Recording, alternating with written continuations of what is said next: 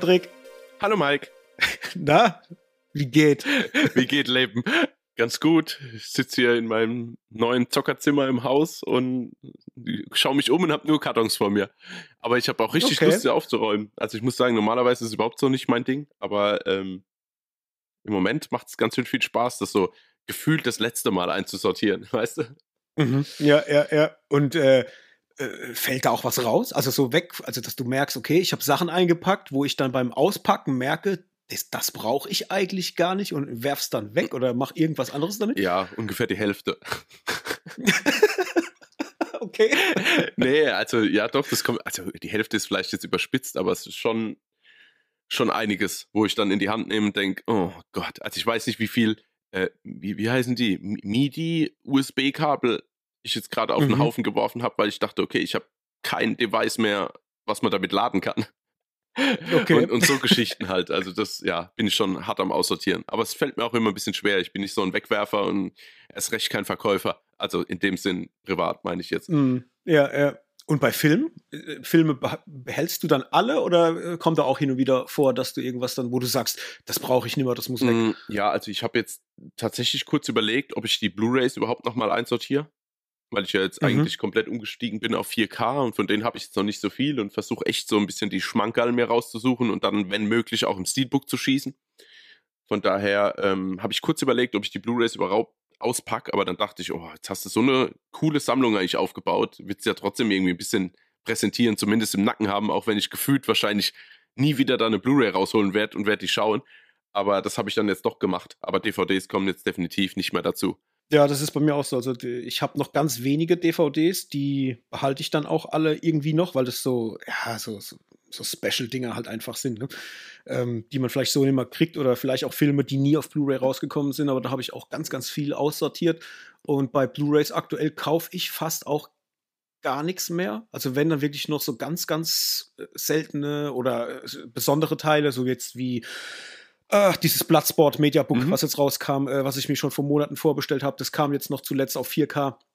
Äh, was sehr cool ist, habe ich gest gestern oder vorgestern habe ich es per Post gekriegt und habe mich sehr gefreut. Das war so richtig so beim Auspacken so uh, sehr sehr cool. Ich Ja. freue mich auch richtig, den jetzt noch mal zu Hause zu gucken und habe dann aber auch gemerkt, ja krass, ich habe den hier auf VHS, auf DVD, auf Blu-ray und jetzt auf 4K, also quasi so auf, auf jeder, auf jedem Medium, außer halt Laserdisc oder so, da war ich damals noch zu jung, aber äh, irgendwie immer gekauft, zur Seite gestellt und irgendwie kauft man es dann immer wieder. Das, äh, da dachte Ja. ich auch kurz, äh, irgendwie sehr nerdig. Naja, Äh, also gut, ja. also ja, vielleicht, ja, ich wollte jetzt gerade sagen, nee, ist bei mir auch so, aber was ist das, was ist das für ein Argument?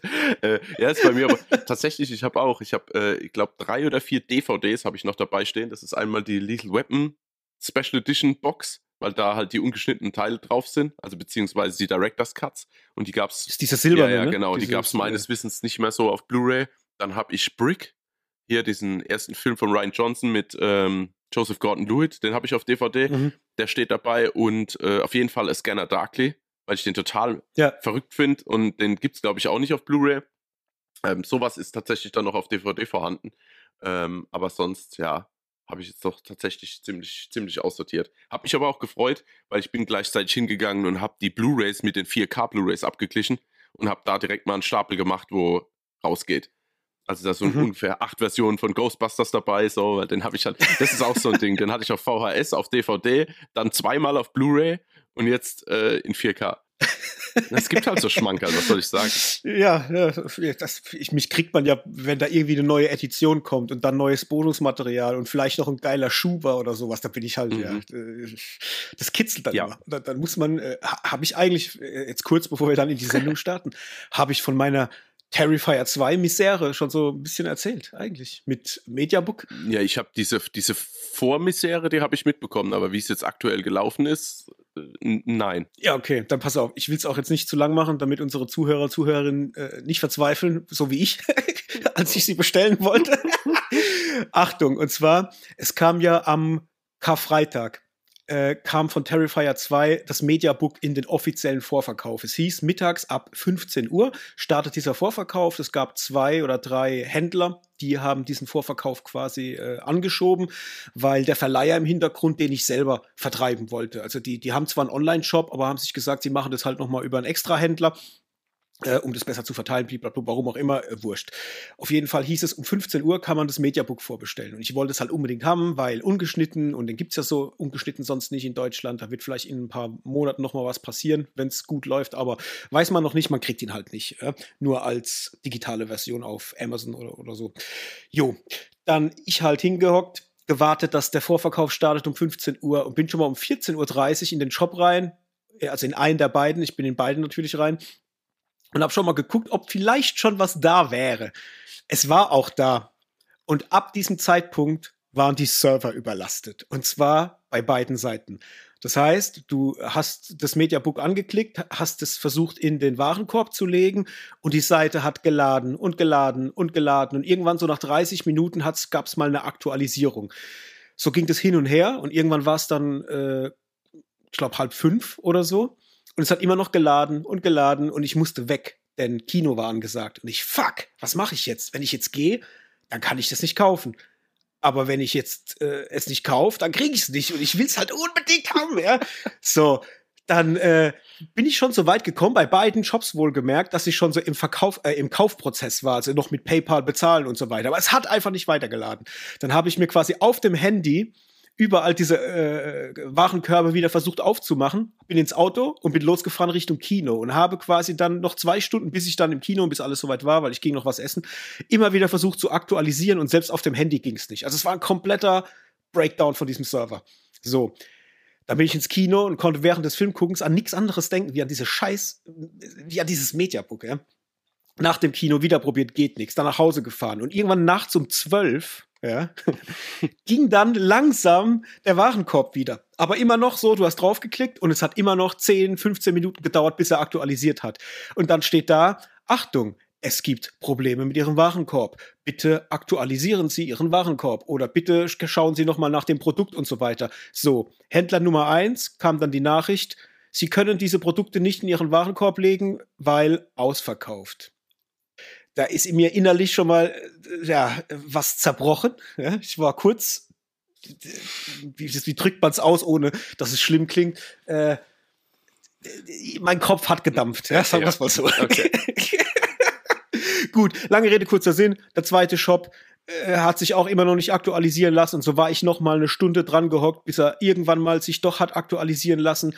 Und dann konnte ich diese Bestellung tätigen und habe das halt über den Tag halt immer wieder probiert, aber es hat halt nie geklappt. Am nächsten Morgen kriege ich dann eine E-Mail, dass es geklappt hat und dass ich bitte noch das Geld überweisen soll mit PayPal, aber habe von diesen E-Mails mehrere gekriegt, denn anscheinend hat jedes Mal, wenn ich es versucht habe, das bei denen im Shop als Kauf äh, war das als Kauf gültig und somit habe ich jetzt halt einfach äh, keine Ahnung äh, drei oder vier von diesen Mediabooks vermutlich bestellt. Keine Ahnung, ob es kommt. Es ist immer noch die Option da, dass man es storniert kriegt. Das war meine Misere. Und ich hab, weiß bis jetzt noch nicht, ob es geklappt hat. Das wird dann irgendwann Ende des Monats, angeblich ab dem 28. werden die verschickt. Ich werde berichten. Ach du lieber Gott, das ist ja wie bei einer PlayStation 5 Vorbestellung. Da, da kann, Schlimmer. kann ich mich ähnlich vorfühlen. Also, es war schlimmer. Ich weiß noch, bei der PlayStation 5 lag ich ja gechillt morgens im Bett, hatte mein äh, iPad auf dem Bauch und hab dann halt, ja, es war halt auch Server schwierig, aber irgendwie so nach einer Stunde war klar, okay, hat geklappt, ich habe bezahlt, ich krieg eine PlayStation. Juhu! Und diesmal war es halt echt, es ging von, äh, du musst dir das vorstellen, von mittags um drei bis nachts um eins. Äh, ständig am Machen und am Gucken. Ich bin ausgerastet. Aber naja. Machen wir es nicht länger, als es sein muss. Ich äh, berichte, ob ich dieses Mediabook kriege oder nicht. Ja. Und dann schauen wir weiter. Worum geht's heute in der Sendung? Wir haben vor längerer Zeit schon mal gebrainstormt, dass wir mal gern wieder eine Folge machen möchten mit einer, mit einer Liste, mit einer besten Liste. Und so kamen wir auf die Idee, wir könnten doch mal ein Ranking machen mit Quentin Tarantino-Filmen.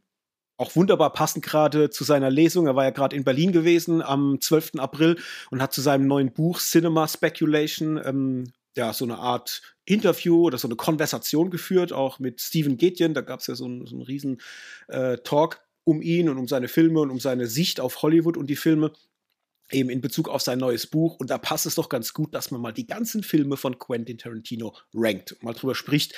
Welche findet man besonders gut, welche geht so. Aber wir haben uns was Besonderes überlegt. Wir machen das nicht nur, ähm, jeder sagt seine, äh, sein, seine Top Ten Liste auf, sondern wir haben zusammengerechnet. Also jeder von uns hatte die Möglichkeit, Punkte zu vergeben. Natürlich angefangen von Platz 10 runter bis zu Platz 1 jeder Film hinten angefangen kann halt entweder zehn Punkte, nee Quatsch, ein Punkt, zwei Punkte, drei Punkte, vier Punkte und so weiter bekommen. Das haben wir nachher zusammengerechnet und haben uns quasi aus unseren gemeinsamen Filmen, die wir dann bewertet haben, eine äh, gemeinsame Liste erstellt. Und das wird sehr spannend, weil ich habe äh, jetzt im Vorgespräch, wo wir noch mal so ein bisschen durchgerechnet haben, schon gemerkt, okay, das spaltet sich ein bisschen auf. Und da bin ich sehr, sehr gespannt äh, gleich, ja, warum das so ist und weshalb und wieso. Zuletzt geguckt gab es die Woche nicht ganz so viel tatsächlich, weil im Kino war nicht viel los. Äh, da gibt es noch Dungeons and Dragons, aber den haben wir noch nicht geschafft zu gucken. Vielleicht kriegen wir das irgendwie noch gebacken in den nächsten mhm. Wochen. Und ähm, das gleiche war auch in den Streamern. Ich habe zwei, drei Sachen geguckt. Ich schieß mal schnell los. Ähm, ich habe geguckt, endlich Rye Lane das ist ein Film, der beim Sundance Festival ziemlich gut abgeräumt hat. Den kann man aktuell auf Disney Plus gucken. Und äh, das ist eine ganz, ganz süße Geschichte gewesen. Da geht es quasi so um zwei, ja, Mit-20er, schätze mal, die sind so 25, 26 Jahre alt ungefähr. Ähm, beide wurden verlassen oder haben sich getrennt von ihren Partnern und er wiederum, Dom, lebt bei seiner Mutter wieder äh, in der Zeit, weil es ihm halt irgendwie nicht so gut geht, fühlt sich da ziemlich, ähm, ja, am Arsch bezüglich dieser Trennung und lernt irgendwann auf der Straße, nee, nicht, bei, nicht auf der Straße, bei einer äh, Kunstvernissage oder bei einer Kunstausstellung, lernt er quasi Yes kennen, mit der er dann ja, ins Gespräch kommt und eigentlich so den ganzen Tag verbringt. Und so guckst du beiden Menschen zu, wie sie durch äh, London laufen und einfach ganz normal miteinander sprechen über ihr Leben, wer sie sind, Gefühle, Ängste, aber alles irgendwie sehr, sehr menschlich, nicht so überzeichnet, sehr, sehr cool eingefangen von der Kamera. Die arbeiten zum Beispiel auch sehr, sehr viel mit so Fisheye-Optiken, was dir immer ein sehr, sehr krasses Bild macht. Ich, also sieht man auch nicht so oft von der Art der Inszenierung her. Und ähm, ist ein Regiedebüt und war ein ganz, ganz feiner, kleiner, ja, äh, wie soll man sagen, ist eine Rom-Com, könnte man fast schon sagen. Es, geht, es ist so Komödie, ein bisschen romantisch, aber auch so ein bisschen dramatisch, ähm, aber ganz, ganz äh, herzlich und nett äh, inszeniert. Ist so eine kleine Empfehlung, muss ich sagen. Hätte ich nicht gedacht, weil ich habe mir den Trailer angeguckt und dachte erst, ah, okay, hier so Beziehungsgedöns hin und her, habe ich gar nicht so viel Bock. Äh, eigentlich, aber dann habe ich gesehen, der geht nur 82 Minuten und habe mich dann zurückerinnert an, äh, kennst du noch Nick and Noras äh, Infinite Playlist? Mit Michael Sarah und Cat, Cat Dennings zufällig. Nee. Sagt er dir überhaupt was? Nee. Okay. Da ist es ähnlich. Sie beide sind irgendwie ähm, ja, verlassen oder kommen aus einer Beziehung und lernen sich in New York halt kennen, weil sie eigentlich auf dem Weg in, auf ein Konzert sind oder sowas in die Richtung und verbringen dann eigentlich auch so die Nacht äh, zusammen. Ist ein richtig, richtig cooler Film. Schön, dass du den noch nicht kennst. Dann hau ich den direkt mal auf unsere Pile of Shame Liste. Das ist einer der schönsten Romcoms, die ich je gesehen habe und vor allem mit einem Michael Sarah und einer Cat Dennings noch in relativ jungen Jahren. Und der ist richtig stark und vor allem ist er so stark, weil der einen unglaublich guten Soundtrack hat. Der ist richtig cool. Da habe ich mich halt dran erinnert gefühlt. Dachte mir, ja, komm, guck doch mal rein. Und der war jetzt nicht schlecht. 82 Minuten lang, wie gesagt, lässt sich locker flockig weggucken. War eine super schöne, süße, kleine Story. Mich so. hat das ein bisschen hier an, an Ding erinnert, an äh, hier, wie heißt das? Äh, Before Sunrise und so, diese ganzen Geschichten. Äh, mit, mit Ethan mhm. Hawke und Julie Delpy. Ja, ja, ja, das stimmt. Es wird auch gern verglichen, weil es auch so in die Richtung geht, gerade wegen diesem Thema äh, Dialoge mhm. und so weiter. Ne? Weil nicht viel passiert. Die laufen halt auf der Straße, kommen quasi so von, von Platz zu Platz, von Ort zu Ort. Dann sind sie mal bei den äh, bei den Eltern von ihrem Ex-Freund, weil sie noch was holen wollen oder wollen zum Beispiel noch in die Wohnung von dem Ex-Freund, weil er noch eine Schallplatte hat von ihr und sie will die unbedingt noch haben und dann wollen die halt dahin und wollen halt diese Schallplatte kriegen. Das sind auch sehr, sehr viele ähm, oder so Situationskomik-Momente mit drin, die halt einfach daraus resultieren, weil sie halt irgendwie dahin wollen, müssen einen Schlüssel bekommen und dann versuchen sie die, die Eltern irgendwie abzulenken und dann sucht er halt zum Beispiel nach diesem Schlüssel und wühlt dann halt so in der Unterwäsche rum, in so einer Schublade, weil er halt diesen Schlüssel finden will. Und auf einmal steht halt äh, die Mutter da und sagt, äh, was, was machst du an meiner Unterwäsche und so, ne? Aber alles nicht so auf dümmlichen Comedy, sondern wirklich so äh, sehr lebensnah. Du merkst da, dass da jetzt nicht so Hollywood-Writing drin ist, also das, so dieses typische, ne, was man aus Romcoms mhm. kennt, sondern das ist alles sehr nah am Leben, alles sehr echt und das Coole ist vor allem, die reden wie normale Menschen miteinander. Das ist nicht so dieses, man muss jetzt irgendwie einen, einen, einen, lustigen Moment erzwingen oder man muss jetzt irgendwie im Hintergrund irgendwas aufbauen, damit da vielleicht äh, so im Kopf des Zuschauers so ein Moment äh, entsteht, ah, ob sie sich vielleicht doch noch in die Haare kriegen oder kriegen die sich oder kriegen die sich nicht, so Sachen. Darum geht's gar nicht. Vordergründig ist halt wirklich dieses, Menschen reden miteinander und unterhalten sich über ihre Gefühle und über das, was halt in ihrem Leben so stattfindet, aber auf eine ganz geerdete Art und Weise, die aber sehr, sehr charmant rüberkommt. Das ist schön, weil es gibt nicht so oft, also du hast ja oft immer diese bei Romcoms vor allem, das dann noch mit extra viel Zucker obendrauf naja. oder Herzschmerz und so Sachen. Und das hast du da gar nicht. Der lässt sich wunderbar weggucken und habe mich sehr gefreut, dass ich den jetzt für mich entdeckt habe und bin vor allem gespannt, wenn Rain Allen Miller, äh, das war glaube ich eine Frau, ja, ich habe gerade nochmal geguckt, ob das jetzt ein Mann oder eine Frau war. Das habe ich jetzt nicht so richtig rauslesen können aus dem Namen. Ist eine Frau. Ähm, wenn da noch mehr geht in die Richtung, vielleicht auch äh, mit vielleicht einem etwas mh, hm, besseren Auge in der Zukunft auf die Kamera, weil ich muss sagen, dieses Fischei fand ich cool, aber ein bisschen zu oft eingesetzt und mir war das Bild ein bisschen zu kriselig an manchen Stellen. Wenn da das noch ein bisschen qualitativer wird und mit so einem Händchen für einen Stoff, glaube ich, könnte es richtig cool werden. Also da, äh, ja, habe ich Bock drauf. Mhm.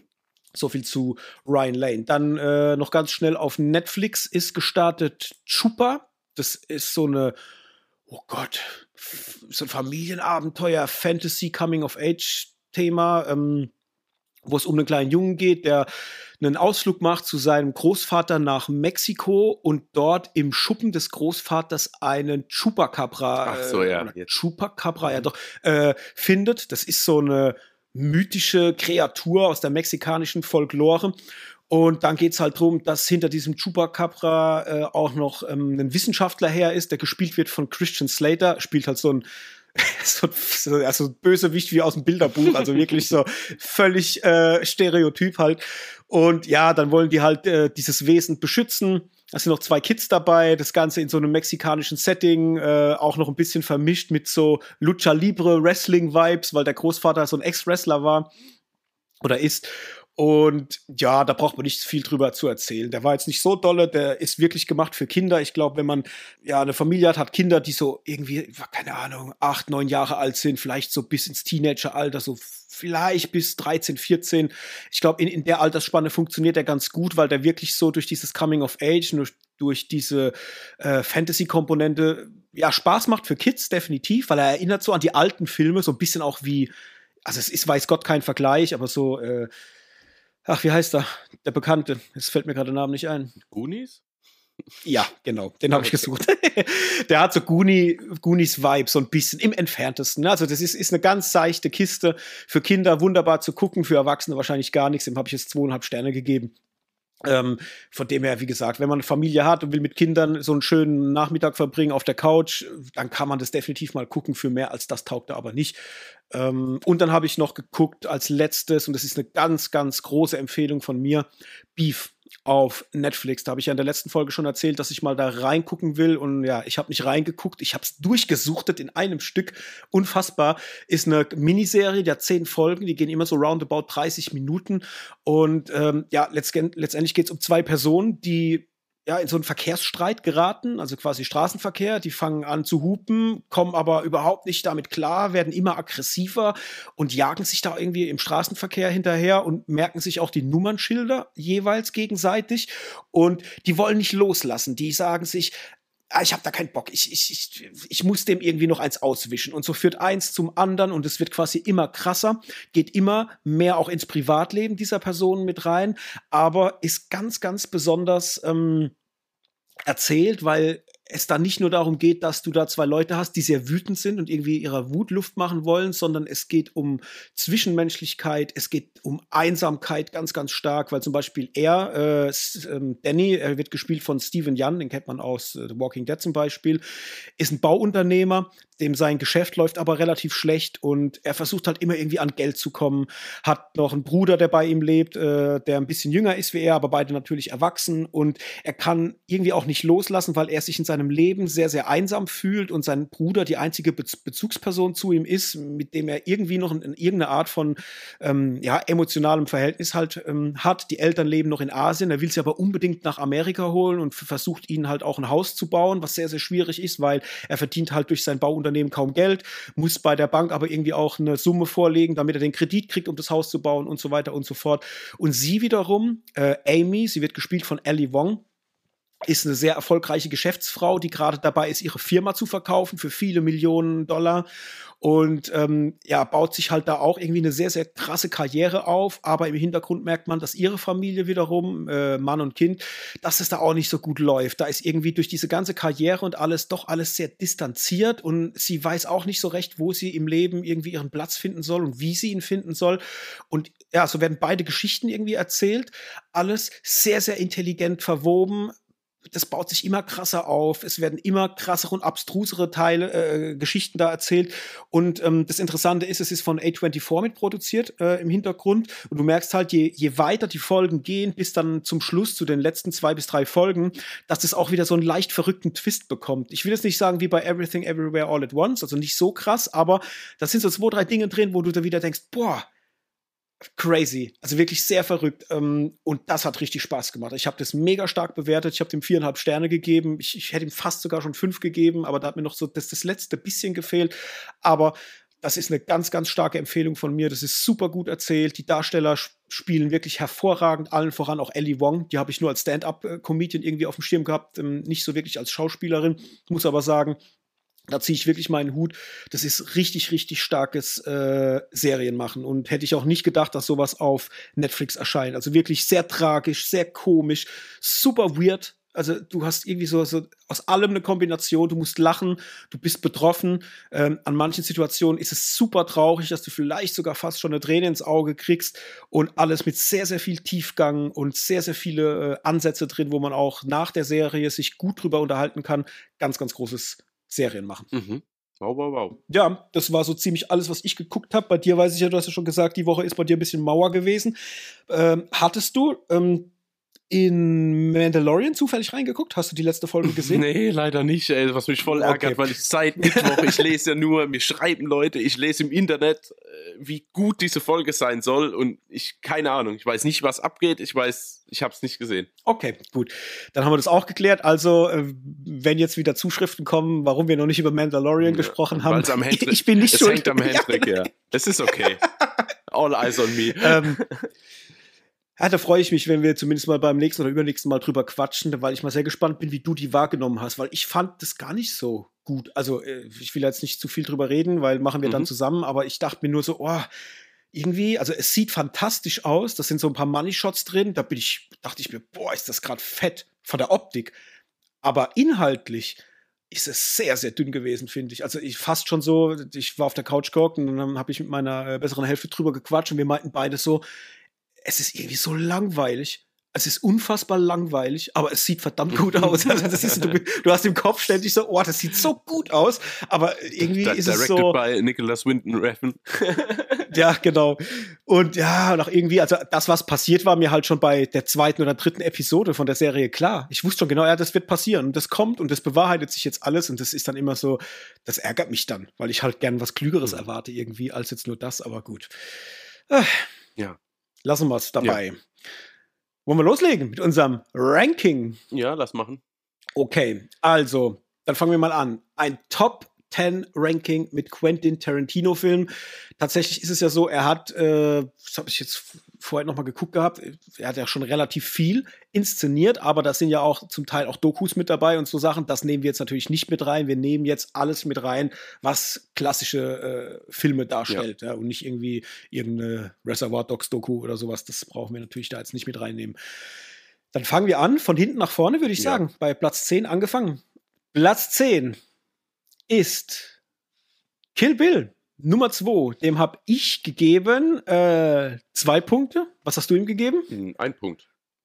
Ein ja. Punkt, ja. Macht gemeinsam drei, drei, Punkte. Punkte ja. Der rangiert dann quasi auf dem Schlusslichtplatz bei uns. Äh, warum, Hendrik?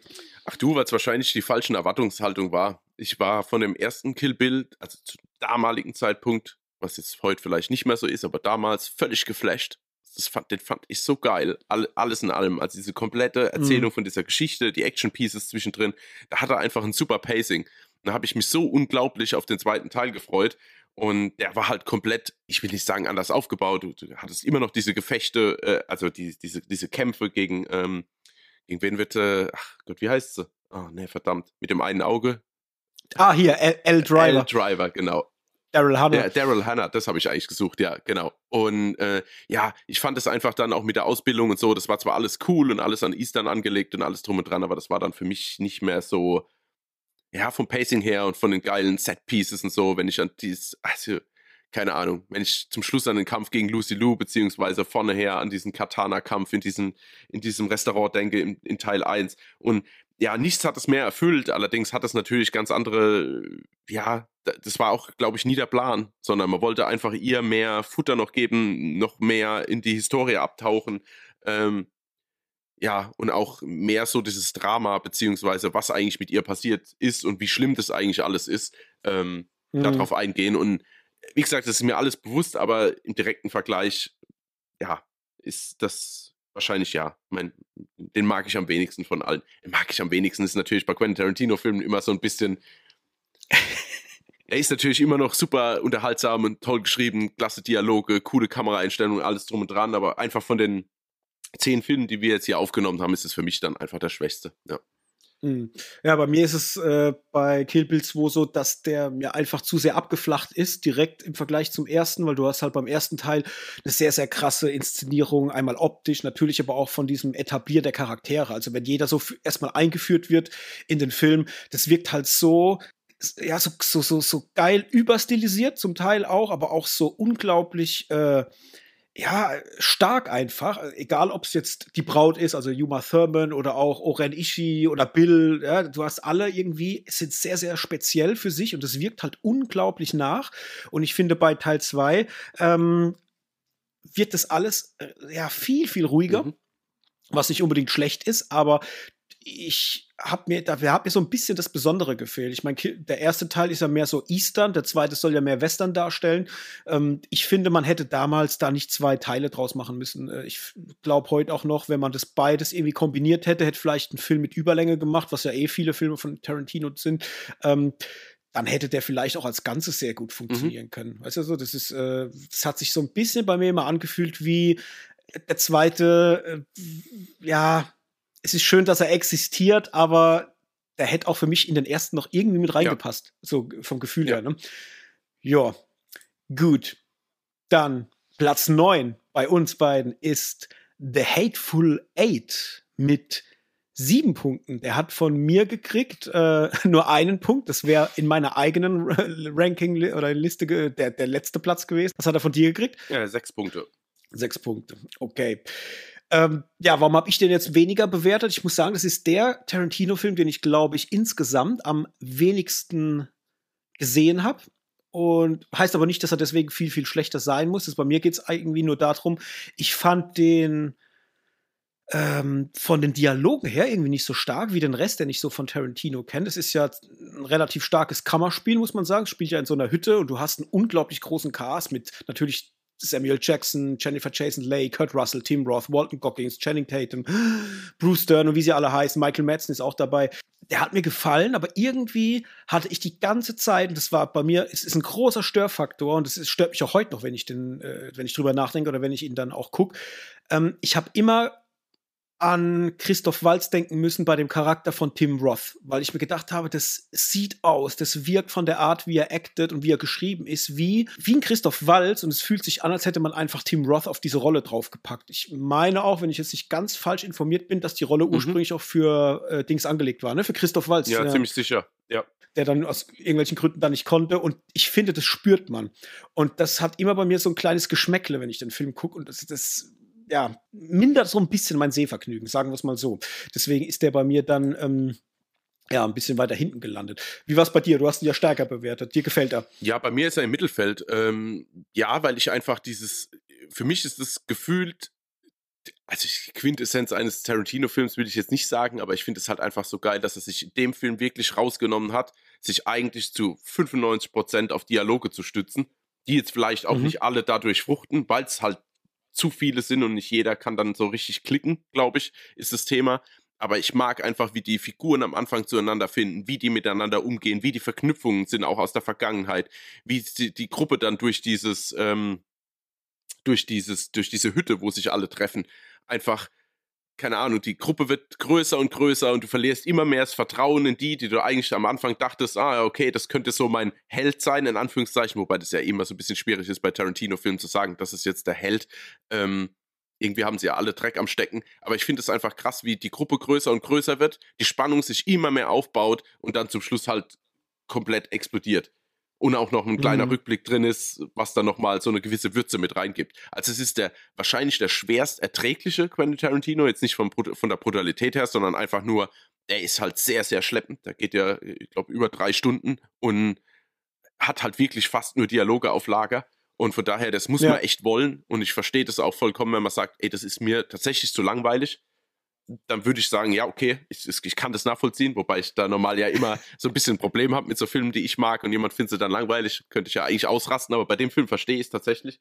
Von daher, äh, mir hat das sehr gut gefallen. Wie gesagt, vor allen Dingen wegen der Figurenkonstellation, dass auch ein Walton Goggins, den ich eigentlich schon immer irgendwie mochte und nie so richtig fühlt, nie so richtig Bekanntheit erlangt hat und dass er da halt so irgendwie so besonders halt auftrumpfen kann. Und ja, ich mhm. mochte das alles eigentlich auch, auch von den Kameraeinstellungen her halt mit den fetten, äh, der wurde ja hier auf, äh, ah, sag mir doch, wie viel Millimeter wurde er gedreht? Ich weiß es schon gar nicht mehr, aber du siehst ja am Anfang, 70, ja genau, 70 Millimeter, da gab es ja auch diese Roadshow dazu und allein schon diese erste Einstellung, äh, diese, dieser Schneelandschaft und also, ja, ich mag den einfach, weil der für mich, keine Ahnung, das ist für mich einfach ein richtig, richtig guter Tarantino, ähm, mhm. aber ich mhm. verstehe es, wenn man den nicht so mag. Okay, Platz 8 äh, mhm. ist bei uns Django Unchained mit sieben Punkten. Ähm, hat er auch gekriegt. Und zwar äh, habe ich ihm gegeben in meinem persönlichen Ranking fünf Punkte. Der ist so richtig schön in der Mitte. Du hast ihm, glaube ich, ein bisschen weniger gegeben, gell? Mm. Zwei. Ja, genau. Zwei. Zeigen, ja, ja, ne? genau. Zwei Punkte habe ich ihm gegeben. Ja. Okay, warum so wenig? Ach, weil ich den irgendwie nicht mag. Also ich habe da mit dem ganzen Film irgendwie Probleme. Ich mag das Pacing. Äh, also mein größtes Problem ist Jamie Foxx. Fangen wir mal direkt an. Ich finde, der passt halt. sorry, der versaut mir die Hälfte vom Film. Also dass ich da so ein Problem damit habe, liegt an Jamie Foxx so. Ich finde den weder mhm. schauspielerisch irgendwie besonders gut, dann ist der so übercool, was ich halt. Ich meine, es gibt viele übercoole Personen bei Quentin Tarantino, ja, sei es jetzt ein Vincent Vega oder wer auch immer. Also das gibt ja immer, die haben ja alle immer so eine gewisse Coolness und so. Aber ich finde es bei Jamie Foxx, der bringt es auf so eine, ah, auf so eine widerlich überspitzte Art. Also der ist, der ist so cool, dass mir, das geht mir überhaupt nicht rein. Ja, mhm. also am Anfang natürlich der geläuterte Sklave und so, aber mit, mit, mit Laufzeit des Films kriegt er ja dann auch durch Christoph Waltz ja immer mehr Schwung und alles drum und dran und, und oh, das ist mir dann irgendwie, ich weiß es nicht. Dann habe ich, glaube ich, eine Pro einfach ein Problem auch mit dieser Skla Sklaverei-Thematik. Also jetzt nicht, also ich finde das schlimm, aber das ist, liegt jetzt nicht daran, dass mir das irgendwie den Marken rumdreht.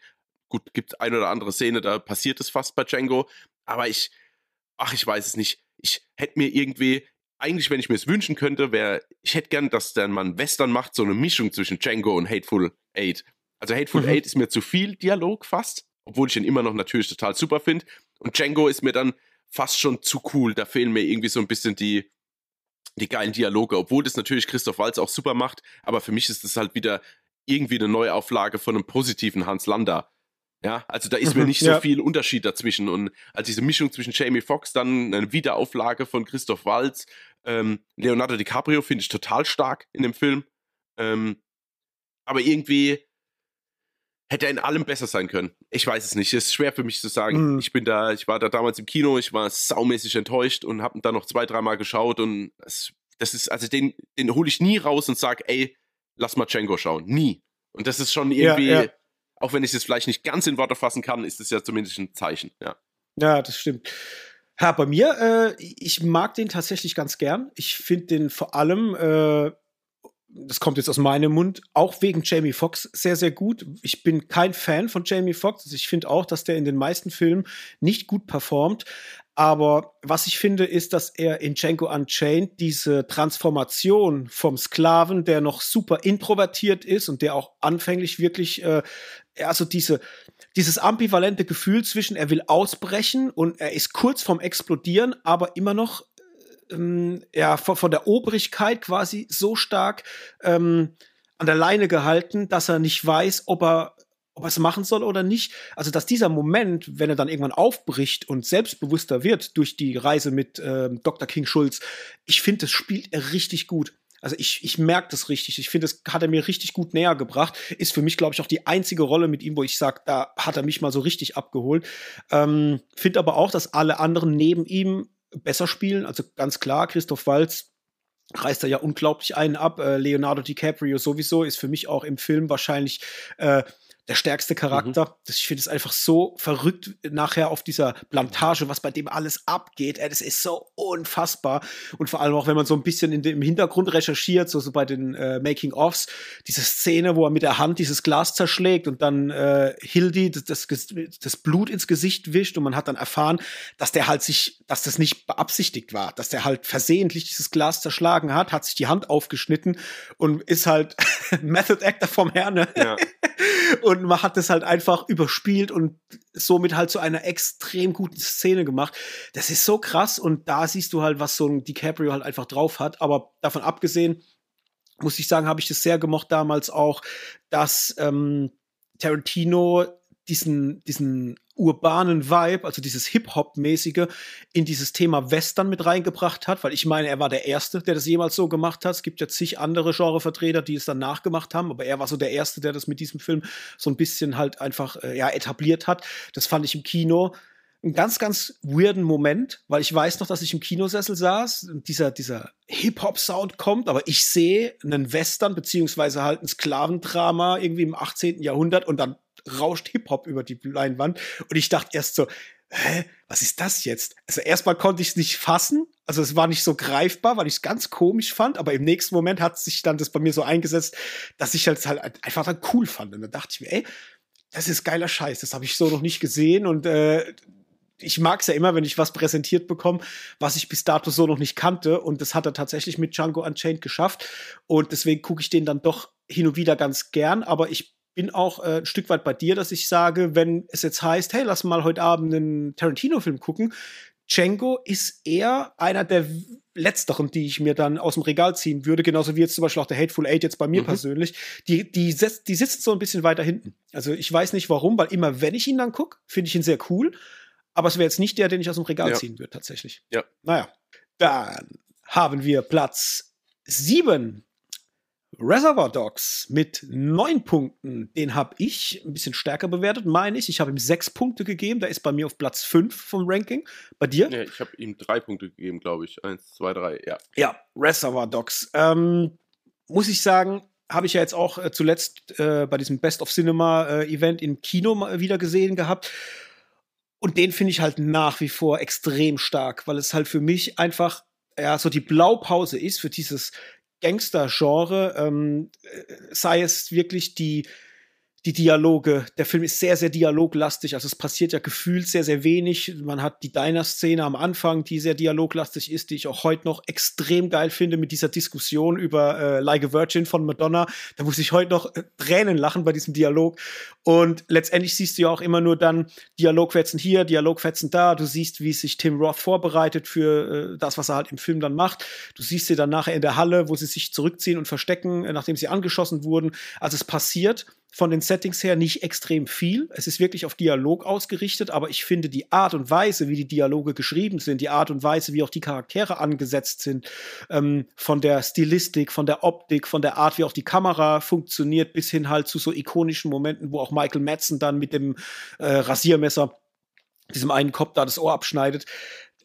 Das gab's vorher so nicht. Das fand ich damals extrem stark. Es hat mich überwältigt und ich muss sagen, auch heute noch als ich den Film im Kino gesehen habe, das ist jetzt noch nicht so lange her, funktioniert der für mich immer noch hervorragend, sehr, sehr gut. Und er zeigt dir halt auch einfach, wie du mit sehr, sehr wenigen Mitteln eine sehr, sehr große Wirkung erzielen kannst. Und dadurch, dass sich so viele Filme an, an diesem Film auch orientieren, hat er für mich immer so einen kleinen ja, Sonderplatz in meinem Herzen und deswegen hat der von mir quasi diese fünf Punkte gekriegt und rangiert halt bei mir dann wirklich auch so in der guten Mitte äh, von, einer, von einem 10er Top-Ranking. Und ja, so viel dazu von mir. Du bist nicht so krass davon überzeugt, ne? Nee, irgendwie überhaupt nicht. Ich habe den auch wahrscheinlich am wenigsten geschaut von allen Quentin Tarantino-Filmen. Ich würde jetzt sagen, vielleicht habe ich den drei oder viermal in meinem Leben geschaut, was dann echt schon wenig ist. Ich habe auch einfach irgendwie, ich glaube, als erstes ist es die Konstellation von Leuten. Also da ist keiner dabei, mit dem ich so ein bisschen mitfieber, den ich so als meine Hauptfigur ausmache. Also weder Tim Roth noch mhm. Harvey Keitel noch Michael Madsen. Also das sind alles irgendwie für mich, da kommen wir wieder zum Hendrik seinem Problem, halt dieses Gut und Böse. Ich habe da halt niemanden, mit dem ich, also ich will jetzt auch nicht spoilern, es gäbe ja theoretisch dann eine Person, mit der man mitfiebern könnte. Mache ich aber irgendwie nicht. Und ich weiß es nicht. Ich habe mir das immer, also wie ich den das erste Mal geschaut habe, und noch unwissend war, dachte ich mir, ja, und warum zeigt ihr jetzt nicht den ganzen Überfall und alles drum und dran? Wie, wie könnt ihr mich jetzt abspeisen mit diesem dummen Hallengespräch, ja? Also, wie gesagt, ich rede jetzt von, da, also wirklich ja, ja. weit, weit zurück, ähm, wo ich das noch nicht so alles äh, so, so einordnen konnte. Und ja, ich liebe die ersten 20 Minuten, also dieses, dieses Gespräch in diesem Diner, äh, einmal zu Like a Virgin, aber auch dieses ganze äh, äh Tipp-Thema, also auch mhm. mit Steve Buscemi und so, da könnte ich mich heute noch kringeln, ehrlich. Ich finde es so, so, so gut geschrieben, alles, was da gesprochen wird. Und genau, und dann kommt halt dieser harte Cut, wo es dann in dieser Halle landet. Und dann, ja, verfasert der Film so ein bisschen für mich. Ich bin nie irgendwie an den Personen richtig dran. Wie gesagt, mir fehlt ein bisschen die, die, die Sympathie. Das heißt, ich fieber mit niemandem so richtig mit. Und dann ist es mir eigentlich egal. Und die Dialoge, muss ich sagen, reißen mich da nicht mehr so vom Hocker, dass ich sage, oh, ich hänge jetzt an den Lippen. Wenigstens das. Ja. Und ich glaube, so diese Summe aller Dinge führt dazu, dass ich den halt nicht so top finde. Was ist, was lachst du? Ja, ja, wegen, ich muss gerade an Steve Buscemi denken, wegen Mr. Pink, warum muss ich Mr. Pink sein? Weil du eine verdammte Schwuchtel ja, genau. bist. ja, ging auch heute nicht mehr so, ey, aber ja. Ja, aber es ist so gut. Und, und äh, ja, du, du bist Mr. Black, du hast einen gut klingenden Namen. Ja. Ne? Super, äh, es ist so toll. Ja, geil, geil, geil. Jo, dann haben wir Platz 6. Das wäre bei uns Kill Bill Nummer 1 mit 11 Punkten. Der teilt sich theoretisch den Platz auch mit dem nächsten Film, aber da kommen wir gleich dazu. Mhm. Ähm, hat von mir persönlich gekriegt in meinem Ranking nicht ganz so viel, nur vier Punkte. Der ist ein bisschen weiter hinten ähm, quasi bei mir gelandet. Was hat er von dir äh, gekriegt? Von der Einzel? Sieben Punkte. Sieben, okay. Äh, ja, Kill Bill 1 finde ich nach wie vor großartig. Ich gucke den unglaublich gern. Der macht mir super viel Spaß, gerade weil er dieses Eastern-Thema bedient. Ich bin ja persönlich ein Riesenfreund von diesen ganzen alten Kung-Fu-Filmen oder auch so Wuxia-Filmen. Also alles, was so ein bisschen in dieses Übertriebene und Karate geht, da kriegt man mich ja damit. Und da habe ich damals sehr, sehr viel Spaß gehabt mit Kill Bill tatsächlich. Ich habe mich auch von der Optik super abgeholt gefühlt, weil das alles irgendwie so super stilistisch ist. Du hast die ganze Zeit das Gefühl, du guckst irgendwie so einen alten Film, der hat auch so ein vielleicht auch einen leicht Grindhousing-Look, wenn man mh, hm, so weit gehen will und ist halt einfach ja so fantastisch gemacht. Da sind so viel unglaubliche Ideen drin. Äh, sei es diese Krankenhausszene mit Uma Thurman, die wieder lernen muss, äh, ihre, ihre Gliedmaßen zu bewegen, oder halt auch nachher dann in Asien die Thematik mit dem Schwert ähm, oder auch Oren Ishii, dass du im Kino sitzt, guckst diesen Film, auf einmal bricht er mittendrin komplett mit deinem Sehverhalten, weil er dir auf einmal einen, einen Anime vorsetzt. Ich weiß noch, dass mich das komplett von den Socken gehauen hat und dass ich da äh, total fasziniert war weil er mir wieder Dinge vorgesetzt hat. Und das muss ich jetzt schon wieder sagen. Also, das, das haben wir bei Tarantino sehr, sehr häufig. Der zeigt dir Dinge, die hast du so noch nicht gesehen. Und ähm, das fand ich halt bei Kill Bill 1 auch. Und dann bis hin natürlich dann zum Gewaltgrad. Ne? Also gerade wenn dann die größeren Kampfsequenzen losgehen, in diesem äh, Lokal, wenn dann auch de, das Bild auf Schwarz-Weiß wechselt, das ist so super geil stilisiert. Ähm, das ist immer wieder, wenn ich es gucke, Fest für die Augen hat bei mir äh, in der Einzelwertung nur weniger Punkte aus dem Grund gekriegt, weil ich andere Filme ähm, eher von der Art der Inszenierung, wie Charaktere geschrieben sind, ein bisschen stärker finde. Da kommen wir aber nachher noch dazu. Aber nach wie vor ein ganz, ganz toller Film, ähm, wo ich sehr dankbar drum bin, dass der existiert. Mhm. Ja, bei mir ist er tatsächlich auch ein bisschen höher noch angesiedelt gewesen, weil das kommt aber, glaube ich, hat mehr einfach wiederum mit der Zeit zu tun wann, wie alt ich war und wie mich das damals überrollt hatte. Für mich war das damals, wie der 2003 rauskam, dachte ich, okay, was soll da jetzt noch kommen? Also jetzt nicht im Sinn von Kill Bill 2, sondern wie, also wie krass kann ein Film wirklich sein? Also von der Story her über diese, diese Killer-Truppe mit ihren geilen Black Mamba und wie sie alle heißen und ähm, den Bill als Anführer da davon, dann siehst du quasi diesen Racheakt von der Braut. Du siehst das in dem, was du angesprochen hast, in dem Krankenhaus mein Name ist Buck und ich bin hier für ein Fuck. So Sachen oder ein Pussy wacken und schüttle mit, äh, wackle mit dem kleinen C oder, äh, also Hattori Hanzo Schwert, das sind nur so Tropes, wo du halt, wo ich halt heute noch triggert mich das halt komplett. Das war für mich mhm. damals mhm. auch, wie gesagt, mit dieser Action-Szene, dann die Musik von RZA, auch dieses Battle Without Honor und, äh, ja, so heißt Battle Without Honor, gell? Ja. Ja. Dann mit den Crazy 88 oder 66, oder ich weiß gar nicht mehr, wie es war. Aber ja, also die, die, dieser ganze Film ist für mich, äh, ja, also absolutes Ding meiner Jugend. So, also das habe ich dauernd mit meinen Kollegen geschaut oder Freundinnen oder alles drum und dran.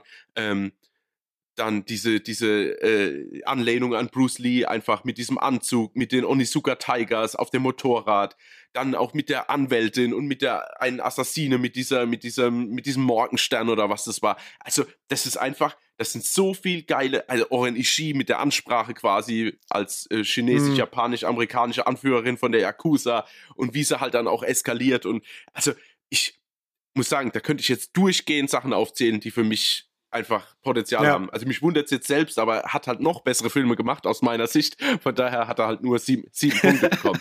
Aber das ist äh, für mich, ja, absolut einer der rundesten Filme, die er je gemacht hat und die es vielleicht überhaupt gibt. Ja, das stimmt schon. Also ich muss jetzt auch gerade, wo du es gesagt hast, wieder dran denken, dieser Kampf äh, dann in dieser in diesem Lokal, wenn sie diesen Morgenstern ja. rausholt und es ist und auch ihr bis zu, zu ihrem Tod ja, halt ja, genau. hin, ne, der wie, auch wie extrem dann, krass genau. ist.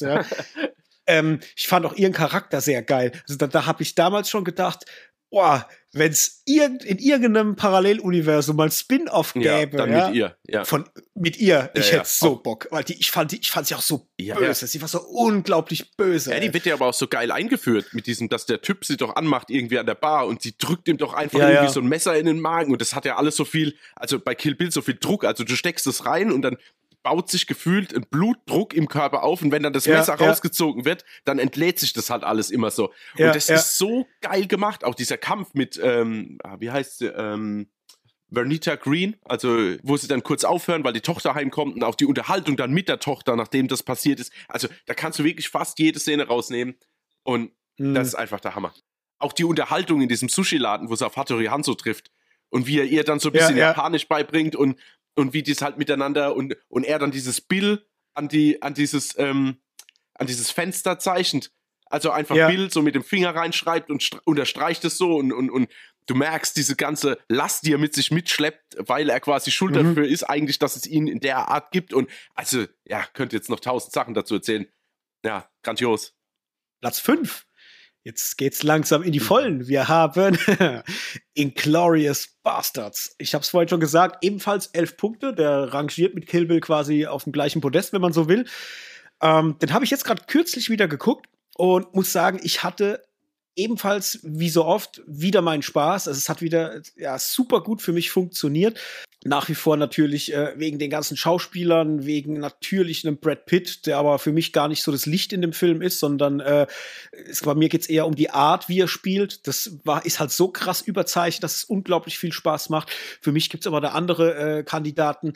Ähm, natürlich allen voran Christoph Walz, der ja mit dem Film wirklich einen abgeliefert hat, wo ich heute noch beim Gucken denke, alter Schwede, also äh, mehr Psycho kann man nicht sein, gefühlt. Ja? Also es ist unglaublich, wie der in diesem Film zwischen komisch und todernst hin und her wandert und du ihm aber auch in den Momenten, wo es ernst wird, in seinen Augen wirklich ablesen kannst, dass es jetzt um dein Leben geht. Das finde ich ganz, ganz stark, vor allem natürlich auch in der Eröffnungssequenz, aber auch nachher, wenn er mit ähm, Diane Kruger äh, da in diesem Zimmer sitzt und er dann äh, ihr oh ja, offenbart, dass er weiß, was los ist und sie es dann merkt und sie anfängt schon zu weinen und du siehst in seinem Gesicht wieder den Todesblick ja, und du weißt, okay, jetzt brutal.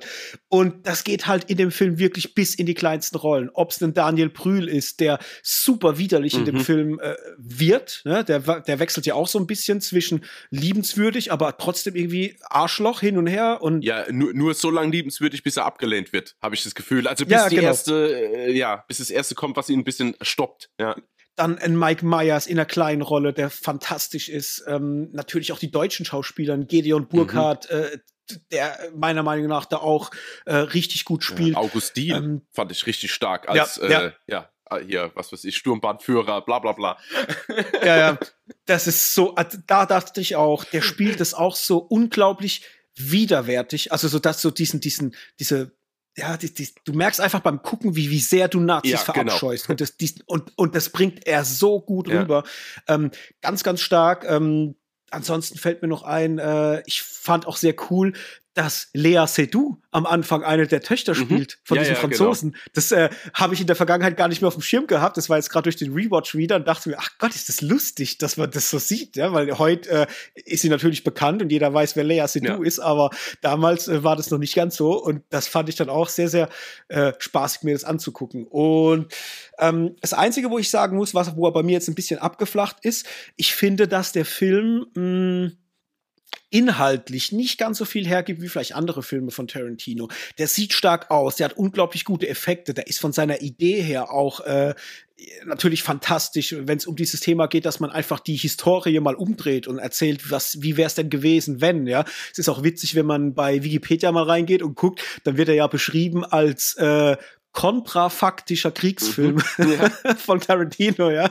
Das ist natürlich von der Idee her sehr, sehr witzig. Ähm, nichtsdestotrotz finde ich aber, dass der abseits von seinen großen Ideen und seinen großen Bildern, die er hat, die sind alle fantastisch in Sachen Dialoge bei äh, Christoph Walz sehr, sehr stark ist und sehr, sehr gut funktioniert durch die Art, wie er sie wiedergibt. Aber alles andere ist für mich ein bisschen flacher, wie vielleicht in den anderen Tarantino-Filmen. Und deswegen ist das auch der Grund, warum ich jetzt bei einem Inglourious Bastards von meiner persönlichen Wertung jetzt nur drei Punkte verteilt habe.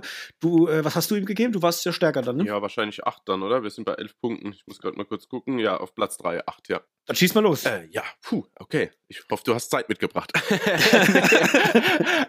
also, ich muss halt dazu sagen, dass wie die ersten Trailer oder die ersten Story äh, Beats dazu rauskamen, was, um was es geht und was der nächste Film von, von Tarantino war, war ich schon, also ich war schon tierisch gehypt. Also irgendwie äh, Brad Pitt als Anführer einer aus Juden bestehenden Spezialeinheit, die quasi irgendwie ja hinter den hinter den feindlichen Linien unterwegs ist und dort quasi mehr oder weniger das einzige Ziel hat, so viel Nazis abzuschlachten wie möglich. Da ging bei mir damals auch wieder natürlich der Zeit geschuldet. Äh, da war alles zu spät, ja. Also das war und dann war ich fast ein bisschen enttäuscht, dass ja es relativ wenig Bastards gibt. Also jetzt nicht die Personenanzahl, sondern Szenen mit denen. Also es gibt ja viel mhm. außenrum. Also du hast ja einmal die Story rund um Shoshana, die ja quasi am Anfang ähm, flüchtet, dann ja aber quasi in einem Kino arbeitet, was mit ihr alles ist. Dann die Vernetzung zu Daniel Brühl.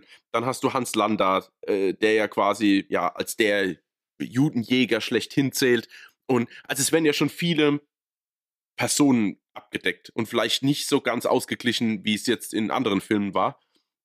Aber ich muss sagen, von der Anfangsszene, also einmal die musikalische Untermalung und dann dieses, der, der Dialog am Anfang in diesem Bauernhaus quasi, bei diesem Milchbauern am Anfang.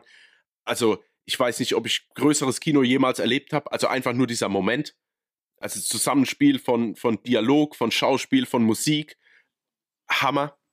Dann ähm, mhm muss ich auch, ich gebe dir recht, also die Dialoge sind nicht unbedingt das, was jetzt in dem Film hängen bleibt. Allerdings finde ich, dass der halt Momente schafft, die hängen bleiben. Also wie jetzt zum Beispiel der Anfang, ja. dann diese Thematik, äh, wie der Bärenjude vorgestellt wird und überhaupt dieser Monolog dann von, von, von Brad Pitt einmal vor seinen Soldaten, aber dann auch vor den gefangen genommenen Nazis. Ähm, du hast diese Bar-Szene, ja, wo sich wirklich alle auch um Kopf und Kragen spielen, ja, also wo Augustine ja. dann mit dabei sitzt und hier was bin ich spielen, also eine Spannung, die sich da aufbaut, die wirklich fast nicht auszuhalten ist und wie sich das dann auch entlädt mhm. und auch teilweise Leute mit in Mitleidenschaft gerissen werden, die zwar Nazis sind, aber nicht unbedingt jetzt wahrscheinlich verdient hätten zu sterben, ja, äh, gerade mit diesen, mit diesen, äh, was weiß ich, was diese drei, äh, wie nennt man das? Oh Gott, ich bin beim Bundeswehr oder so bin ich, bin ich ganz schlecht mit irgendwelchen, wie nennt man das? Gefreiter? Diese drei, die da an dem Tisch sitzen, wo der ja, eine ja. auch mit seinem, von seinem Sohn erzählt, vom Maximilian und so. Und ähm, ja, und bis hin dann quasi, bis sich das entwickelt und dann natürlich halt diese größte Idee, dass halt Kino sämtliche Regime äh, stürzen kann. Also einfach diese, dieses bildlich rübergebracht zum Schluss in dem Kino, wo alle aufeinandertreffen, wo es dann auch noch schlimme Momente gibt, wie dieses Würgen von ähm, Diane Krüger, was du vorhin schon erwähnt hast, aber auch so lustige Sachen wie, dass sie sich ja als italienische Filmleute ausgeben und eigentlich nicht mehr sagen können außer Buongiorno und Christoph Walz dann direkt anfängt, fließendes Italienisch zu sprechen. So, also das sind alles so Sachen bis auf die extreme Brutalität, die dann entsteht, wenn dann quasi äh, der Bärenjude äh, und sein, ich weiß jetzt nicht, wie es, Donny Donowitz heißt er, glaube ich, der andere, ähm, ja. wie die halt alles zerschießen in diesem Kino und es gleichzeitig noch angesteckt wird und wirklich, du kannst sagen, die komplette Führungsriege der Nazis einfach ausgelöscht wird. Und ähm, das ist für mich einfach, wie gesagt, die Summe der Dinge, ich liebe das immer noch. Klar hat er Momente, wo ich denke, oh, schade, da könnte irgendwie mehr Pacing drin sein, aber unterm Strich liebe ich ihn für alles. Und, und ich habe immer noch Sachen, die einfach hängen bleiben. So, wenn äh, diese, dieser Hitler versteht, wenn er, nein, nein, nein, oder wenn sie dann sagen, wir haben hier einen gefreiten Butz für sie. Wer oder was ist ein gefreiter Butz? Weißt du, so Sachen, das sind einfach, das bleibt einfach in mir, in mir hängen. Äh, das ist, das ist, weißt du, was so ja. geil ist, wenn er, wenn er dann da steht und sagt, ähm, wie sagt es? Man sagt, äh, der Bärenjude sei ein Golem, ja, genau. ja, und, und er sagt Golem und wer macht denn sowas? Und dann siehst du, wie im Hintergrund jemand ihn selber an die Wand malt als ja, ein ja, Golem, genau. ja. Ey, das ist so lustig. Ey, ich habe da Tränen gelacht wieder beim Gucken, weil da auch so viel Situationskomik halt auch zum Teil ja. drinne ist. Das ist so geil. Man sagt, er sei ein Golem. Ey? Super. Ach, Gott, wie gut. Aber auch die Betonung halt eben der Bear Jew oder der Bärenjude. Es ist einfach es ist einfach alles, ja, ich liebe den Film einfach. Da ist auch ähm, eine große Empfehlung, auf jeden Fall den auch auf Englisch zu gucken, muss ich sagen. Weil ich finde, dass der mhm. in ganz vielen Szenen, vor allem auch wenn sie als Italiener im Kino sind, vom äh, Comedy-Moment her viel geiler funktioniert ähm, mhm, auf Englisch. Ne? Gerade ja. bei einem Brad Pitt, der mit seinem super amerikanischen äh, Akzent dann versucht, mhm. Buongiorno zu sagen. Ja, es ist so gut. Ja. ah, es ist, es, ja. Ich kann nur, Gott, ich könnte jetzt noch weiter zitieren, ey. Von daher, geh, geh mal besser weiter. Große Liebe. Platz 4 Death Proof mit zwölf Punkten bei uns. Den habe ich mh, hm, relativ stark bewertet. Der ist in meinem persönlichen Ranking in den Top 3. Das wäre mein dritter Film mit acht Punkten. Was hast du ihm gegeben? Ich habe ihm vier Punkte gegeben. Da muss ich sagen, den habe ich jetzt auch vor kürzerer Zeit wieder im Rewatch gehabt. Ich liebe den so sehr, weil er an die Anfangsfilme von Tarantino erinnert. Also Death Proof ist von 2007. Und er ist so dialoglastig. Also ich würde sogar fast sagen, der gehört mit zu den, den dialoglastigsten Filmen von Tarantino. Ähm, und er gefällt mir einfach so gut, weil er Frauen so unfassbar stark inszeniert. Also ich hatte das auch jetzt bis zum Rewatch nicht mehr so stark in Erinnerung, wie unfassbar stark alle weiblichen Charaktere in diesem Film geschrieben sind. Angefangen natürlich von den dreien, die halt ein bisschen früher das Zeitliche segnen, bis hin zu den dreien, die Kurt Russell die Stirn bieten. Das ist alles so fantastisch stark und selbstsicher geschrieben, aber ohne ähm, ja übertrieben zu wirken. Und das mag ich unheimlich gern. Ich finde natürlich die Optik cool, weil es sich damals an diesen Grindhouse-Filmen orientiert hat. Das war ja ein Grindhouse Double Feature auch im Kino zusammen mit Planet Terror von Rodriguez, äh, von Robert Rodriguez. Und muss sagen, der hätte für mich noch besser funktioniert, wenn er nicht zwingend so diesen überstilisierten Grindhouse-Look gehabt hätte. Also dieses kriselige Bild hätte er für mich nicht gebraucht. Da hätte mir auch einfach nur das Color Grading gereicht, dass der als Film so funktioniert. Da muss ich sagen, das hat mich jetzt beim Rewatch vielleicht sogar ein Stückweise auch ein bisschen gestört. Nichtsdestotrotz finde ich ihn aber nach wie vor extrem gut geschrieben. Ich finde ihn sehr, sehr spannend. Ich finde, dass Kurt Russell ähm, wahrscheinlich in dem Film seine coolste Rolle für mich abliefert. Ich finde es einfach so stark, wie er da als Stuntman Bob, ne? Nee, Stuntman Bob heißt er. Stuntman Mike. Ja, ja, ja Bob ist sein Mike, Bruder, ne? Ja, genau. ja, ja, genau. ähm, Finde ich halt unfassbar stark.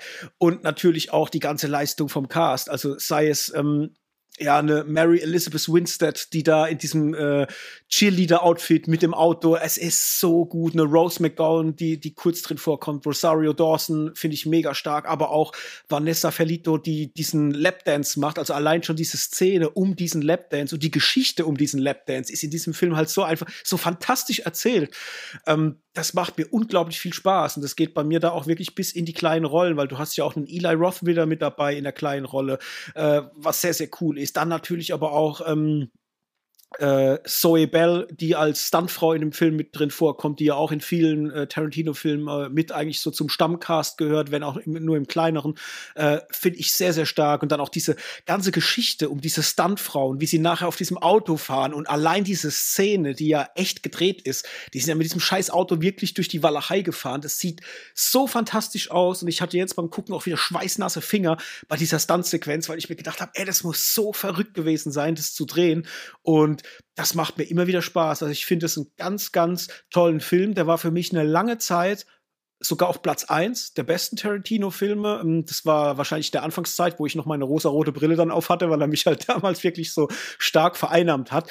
Ist jetzt in den äh, Folgejahren natürlich wieder ein bisschen abgeflacht und gerade durch das Gucken von anderen Filmen merkt man dann doch, wo er vielleicht eher einzuordnen ist. Aber ich liebe ihn über alles. Ich bin sehr, sehr froh, ähm, dass dieser Film existiert, weil er einfach unglaublich viel Spaß macht.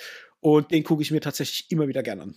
Also ich muss sagen, ich mochte den damals, im, wie ich den im Kino gesehen habe, war ich nicht so weggeflasht, aber der ist über die Jahre bei mir extrem gewachsen. Ich war, glaube ich, nicht bereit für diesen Twist in der mhm. Mitte vom Film, weil ich dachte, okay, hier werden jetzt Hauptfiguren aufgebaut, mit denen ich jetzt hier mitgehen kann und schwupps, hä, wo sind sie denn jetzt hin? Ah, neue Hauptfiguren, okay, cool. Also das gab es halt für mich in der Art, glaube ich, noch nicht. Von daher war ich da äh, erstmal extrem verwundert. Aber generell muss ich sagen, mag ich den halt auch. Ich mag die Dialoge alles, auch wenn der Film echt sehr dialoglastig ist am Anfang. Äh, eigentlich den ganzen Film über, aber wenn halt mal ein Action-Set-Piece dann kommt, dann knallt es halt richtig. Ich mochte aber auch die Unterhaltung. Also ich mochte alles mit diesem, wie du schon sagst, mit diesem Lapdance, die Unterhaltung auch mit Quentin Tarantino mhm. als Barkeeper, so. Ähm, es, äh, hier Kurt Russell als Stuntman Mike, ultra cool. Und auch dieser, dieser, dieser, dieser kindliche Wahnsinn, den er auch zum Schluss hat, indem er dann quasi ja, herausgefordert ja, ja. wird mal. Und wie er eigentlich gleichzeitig verrückt ist, Schmerzen erleidet, aber trotzdem irgendwie. Es macht ihm Spaß, ne? Wie soll ich sagen? Es macht ihm Spaß, genau. Und das ist einfach so cool dargestellt und es macht so viel Spaß dazu zu schauen.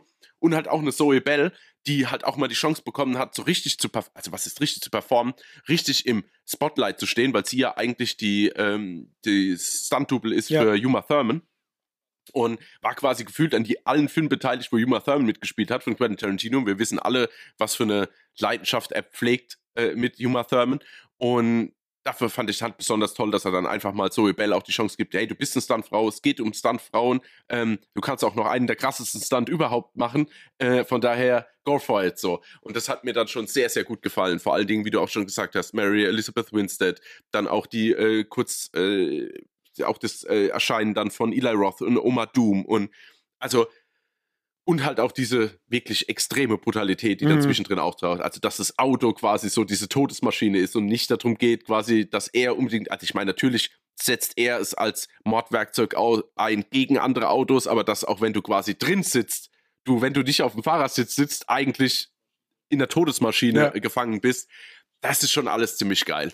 Äh, ich muss schon sagen, es ist schon ein richtig guter Film und er wächst auch. Ich fand es extrem schade, dass der damals so ja, nicht so gut ankam und ja auch heute noch so ein bisschen nicht verschrien ist, aber trotzdem, glaube ich, einer, wenn du so 100 Leute fragen würdest, wäre es wahrscheinlich eines der schlecht bewertesten Tarantino-Filme.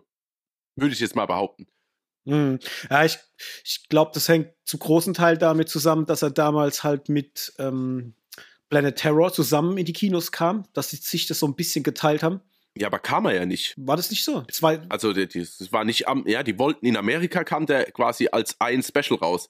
Aber in Deutschland war das so, dass ich glaube, in der einen Woche ist Death Proof gestartet und eine Planet Woche Terror, später dann ja, Planet ja. Terror. Und die waren als, die wurden ja länger gemacht und als separate mhm. Filme vermarktet. Und in Amerika war es ja quasi ein Special Feature quasi ja, mit beiden Filmen, die ja dann auch ein bisschen kürzer waren. Ja, das stimmt. Mir fällt auch gerade ein, ich meine, aber es, mich nicht äh, für 100% bare Münze nehmen. Ich meine, im Double Feature, wenn du dir das Double Feature auf DVD oder Blu-ray gekauft hast, wo beide Filme mit drauf sind, in, in der kürzeren mhm. Fassung, mhm. fehlt, glaube ich, sogar die Lapdance-Sequenz. Ich meine, dass die nur in der Single-Fassung von Death Proof mit dabei ist. Ähm, ja. Ähm, da habe ich mal irgendwas, äh, ich meine, ich habe den mal geguckt in dieser kürzeren Fassung und da war das, glaube ich, nicht mit mhm. dabei. Aber äh, ja, schreibt uns in die Kommentare, wenn ihr es besser wisst. Ich meine aber, dass das so gewesen war. Ja. Ähm, und ich, ja, ich glaube halt einfach, dass der, wenn der allein gewesen wäre als Film, wenn der so ein richtiges Tarantino-only Spotlight gekriegt hätte, hätte der vielleicht besser funktioniert. Ich glaube aber auch einfach, dass dieses Grindhouse mit dieser überstilisierten Art das begreifen die Leute halt nicht so wirklich. Das ist wirklich was für die Nerds und für Filmliebhaber und so, der, ich glaube, so das Mainstream-Publikum ist für die Art von Film halt einfach, äh, da ist es zu anstrengend, glaube ich. Weißt du, du hast ja zwischendrin auch mal so, ja. dass eine eine, eine Szene, als würde das Band springen. Du hörst es dann doppelt und so und so mhm. Sachen. Und ich, das ist halt so eine Art ja, ja, von genau. Humor und, und von Hommage, die drin steckt. Ich glaube, da waren die Leute nicht bereit dafür und sind vielleicht heute zum Teil auch noch nicht äh, offen genug zu sagen, dass sie das halt dann einfach so hinnehmen. Dann ist er vielleicht ein bisschen zu anstrengend in die Richtung. Ne? Dann gehen wir aufs Treppchen. Platz drei hat bei uns Jackie Brown mit 14 Punkten. Den habe ich auf meinem Platz zwei gerankt mit neun Punkten. Bei dir? Ja, 10, 9, 8. Nee, Quatsch. 1, 2, 3, 4, 5. Ja, fünf Punkte hat ja. er von mir bekommen. Ja. ja. verrückt. War damals der Film, der nach Pulp Fiction kam. Pulp Fiction war ja der Riesenhit schlechthin. Wir brauchen ja gar nicht groß drüber reden. Äh, kommen wir noch dazu. Der ist 94 erschienen und dann 98 wurde mit Jackie Brown, äh, Quatsch, 97 wurde mit Jackie Brown nachgelegt in der Hauptrolle Pam Greer, die man natürlich aus dem schwarzen Actionkino der 70er kennt und natürlich auch für diese ganzen ähm, ja Blacks, Blaxploitation sagt man, ne? das ist doch richtig äh, Blaxploitation Filme genau. auch mitbekannt und ich weiß noch damals, dass der Film mich sehr mh, hm, ich will nicht sagen verwirrt zurückgelassen hat, aber ich wusste damals schon, äh, nicht so ganz nach dem Film, wie ich den zu packen habe. Das liegt aber zu einem großen Teil daran, dass man durch Pulp Fiction jetzt irgendwie so einen Frame hatte, wo man gedacht hat, da lässt sich ein Tarantino hinstecken, nämlich irgendwie Gangster, Action, verrückte Dialoge äh, und super stilisiert. Und dann kam ein Jackie Brown um die Ecke, der ganz, ganz ruhig ist, der alles sehr langsam erzählt, der wirklich maximal auf Dialoge und auf Charaktere ausgelegt ist, der auch eine große Huldigung natürlich für Pam Greer darstellt ähm, und alles sehr, sehr ähm, ja, gemäßigt erzählt. Natürlich nebenher noch eine Bridget Fonda. Wir haben einen Robert De Niro, natürlich Samuel Jackson mit drin, aber auch einen unglaublich coolen Robert Forster, der diesen Kautionssteller äh, spielt in dem Film.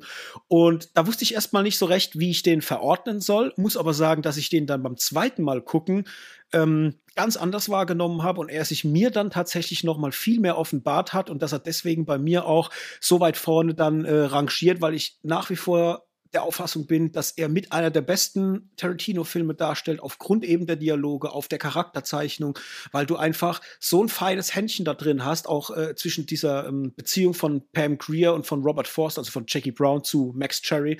Ähm, da steckt so viel drin, auch dieses Thema älter werden und in Würde älter werden, das wird ja auch viel thematisiert in dem Film.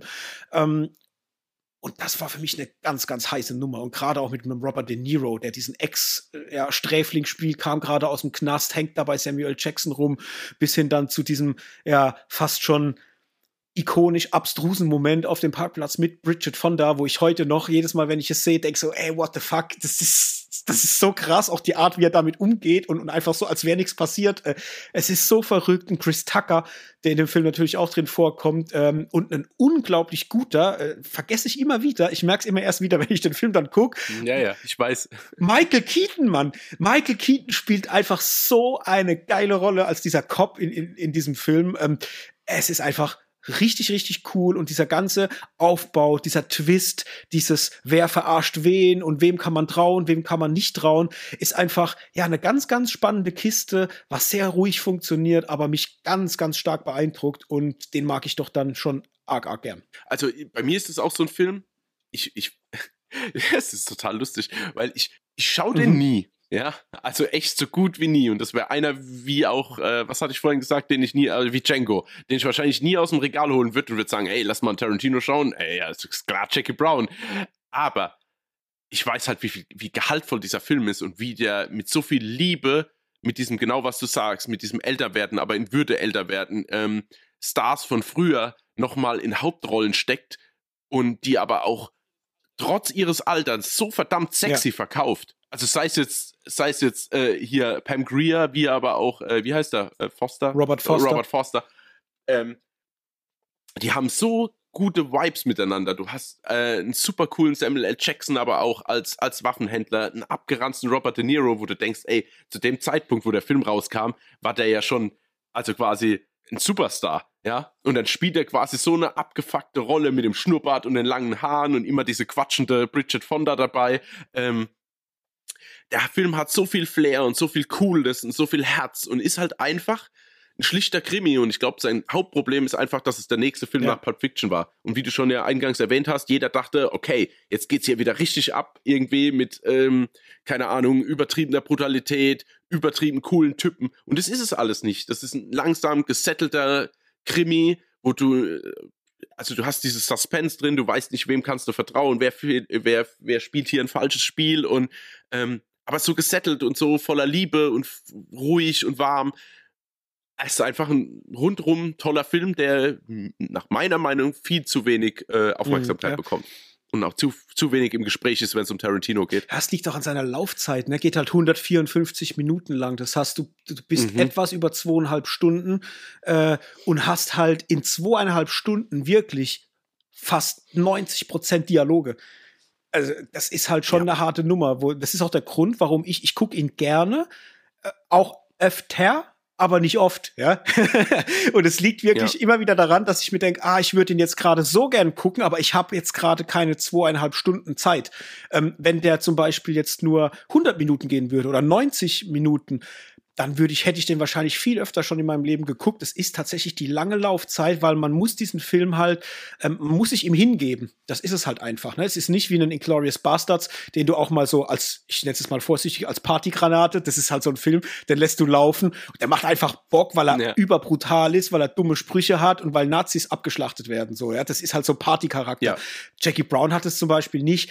Jackie Brown ist ein Film, den guckst du als, als anspruchsvoller Filmgucker und musst dich ihm hingeben. Und das das ist halt immer wieder so eine, so eine Sache bei zweieinhalb Stunden Lauflänge. Ne? Also ich kenne wenige Filme, mhm. die so stark auf Dialog ausgelegt sind und die so lange dann äh, von der Laufzeit her sind. Ne? ist schön, dass du es gesagt hast, auch noch mal mit dieser äh, mit dieser Coolness und dieser, ich sag's mal Erotik, die in diesen Charakteren auch drin stecken, weil ich fühle das auch immer so, wenn ich den gucke, dass eine Pam Greer und gerade ein Robert Forster, das sind so meine beiden Charaktere in dem Film, mhm. dass die miteinander, aber auch für sich stehend so eine erotische Ausstrahlung haben. So, und das, ich finde es immer ganz großartig, wenn du Personen hast, die per se nicht wunderhübsch sind, sondern die Ecken und Kanten haben, aber durch diese Ecken und Kanten und durch die Art ihres Auftretens einfach eine Erotik ausstrahlen. Und das machen die beiden halt, oh, trotz dessen, dass sie halt schon im höheren Alter sind. Und das ist halt für mich jedes Mal äh, ein richtiges Fest, wenn ich mir das angucke. Dann Platz zwei in unserer Liste. Once Upon a Time in Hollywood mit 16 Punkten. Den habe ich bewertet, das muss ich gerade mal gucken, ähm, mit sieben Punkten, genau. Sieben Punkte hat er von mir gekriegt, ja. von dir. Ich weiß, weil von mir neun. ja, der ist in meiner besten Liste, in meiner persönlichen, ist er auf Platz vier gelandet. Ich muss sagen, das ist so ein Film, der wächst bei mir noch nach wie vor. Also es ist tatsächlich so, dass ich den unglaublich ähm, stark finde, der bei mir auch bei jedem Gucken immer besser wird. Man muss sagen, es ist ein sehr langer Film. Er geht 161 Minuten lang. Das ist auch wieder so ein Ding, den hätte ich schon viel öfter und viel mehr geguckt, wenn einfach äh, er nicht ganz so lang wäre. Aber auch da ist es so, der wartet mit einem Cast auf, der unglaublich ist. Natürlich wieder ein Leonardo DiCaprio ähm, in der Hauptrolle. Brad Pitt ist mit dabei. Margot Robbie natürlich als Sharon Tate, äh, unfassbar gut. Ähm, aber auch eine Dakota Fanning, äh, ein, ein, Timothy Oliphant mit drin, äh, wo ich weiß, dass du dich sehr freust, weil du magst ja der, der Timothy Oliphant zum Beispiel sehr gern. Ich habe mich ja, gefreut, ja. dass ein Luke Perry auch mit dabei ist. Äh, damals, glaube ich, sogar in seiner letzten Rolle, bevor er verstorben ist, wenn ich mich noch äh, richtig erinnere. Mhm. Ja, ähm, ich meine auch. Und das ist so ein Ding, jedes Mal, wenn ich ihn gucke, denke ich mir, wie gut ist dieser Film. Er ist so liebevoll erzählt, auch von der Art, äh, was diese Liebe für, für Hollywood, für Film machen und für Kino irgendwie angeht. Das macht unglaublich viel Spaß, sich das anzugucken. Natürlich aber auch wegen all den, den Darstellern. Also, es ist ja gefühlt äh, eine Endlosriege. Du hast ja auch einen Kurt Russell wieder mit dabei, eine Mikey Madison, äh, die nachher eine von den ähm, Killerinnen spielt, ähm, die ich ja auch sehr mag, wo ich ja schon in, in anderen Folgen mal gesagt habe, dass bei der noch viel mehr gehen müsste. Die habe ich auch in Scream sehr gemocht, äh, als, als die es war in Scream 5, ne? Was ich die, die, die mhm. Fiese. Ja, ja, war, ja genau. war sie dabei. Ähm, ja.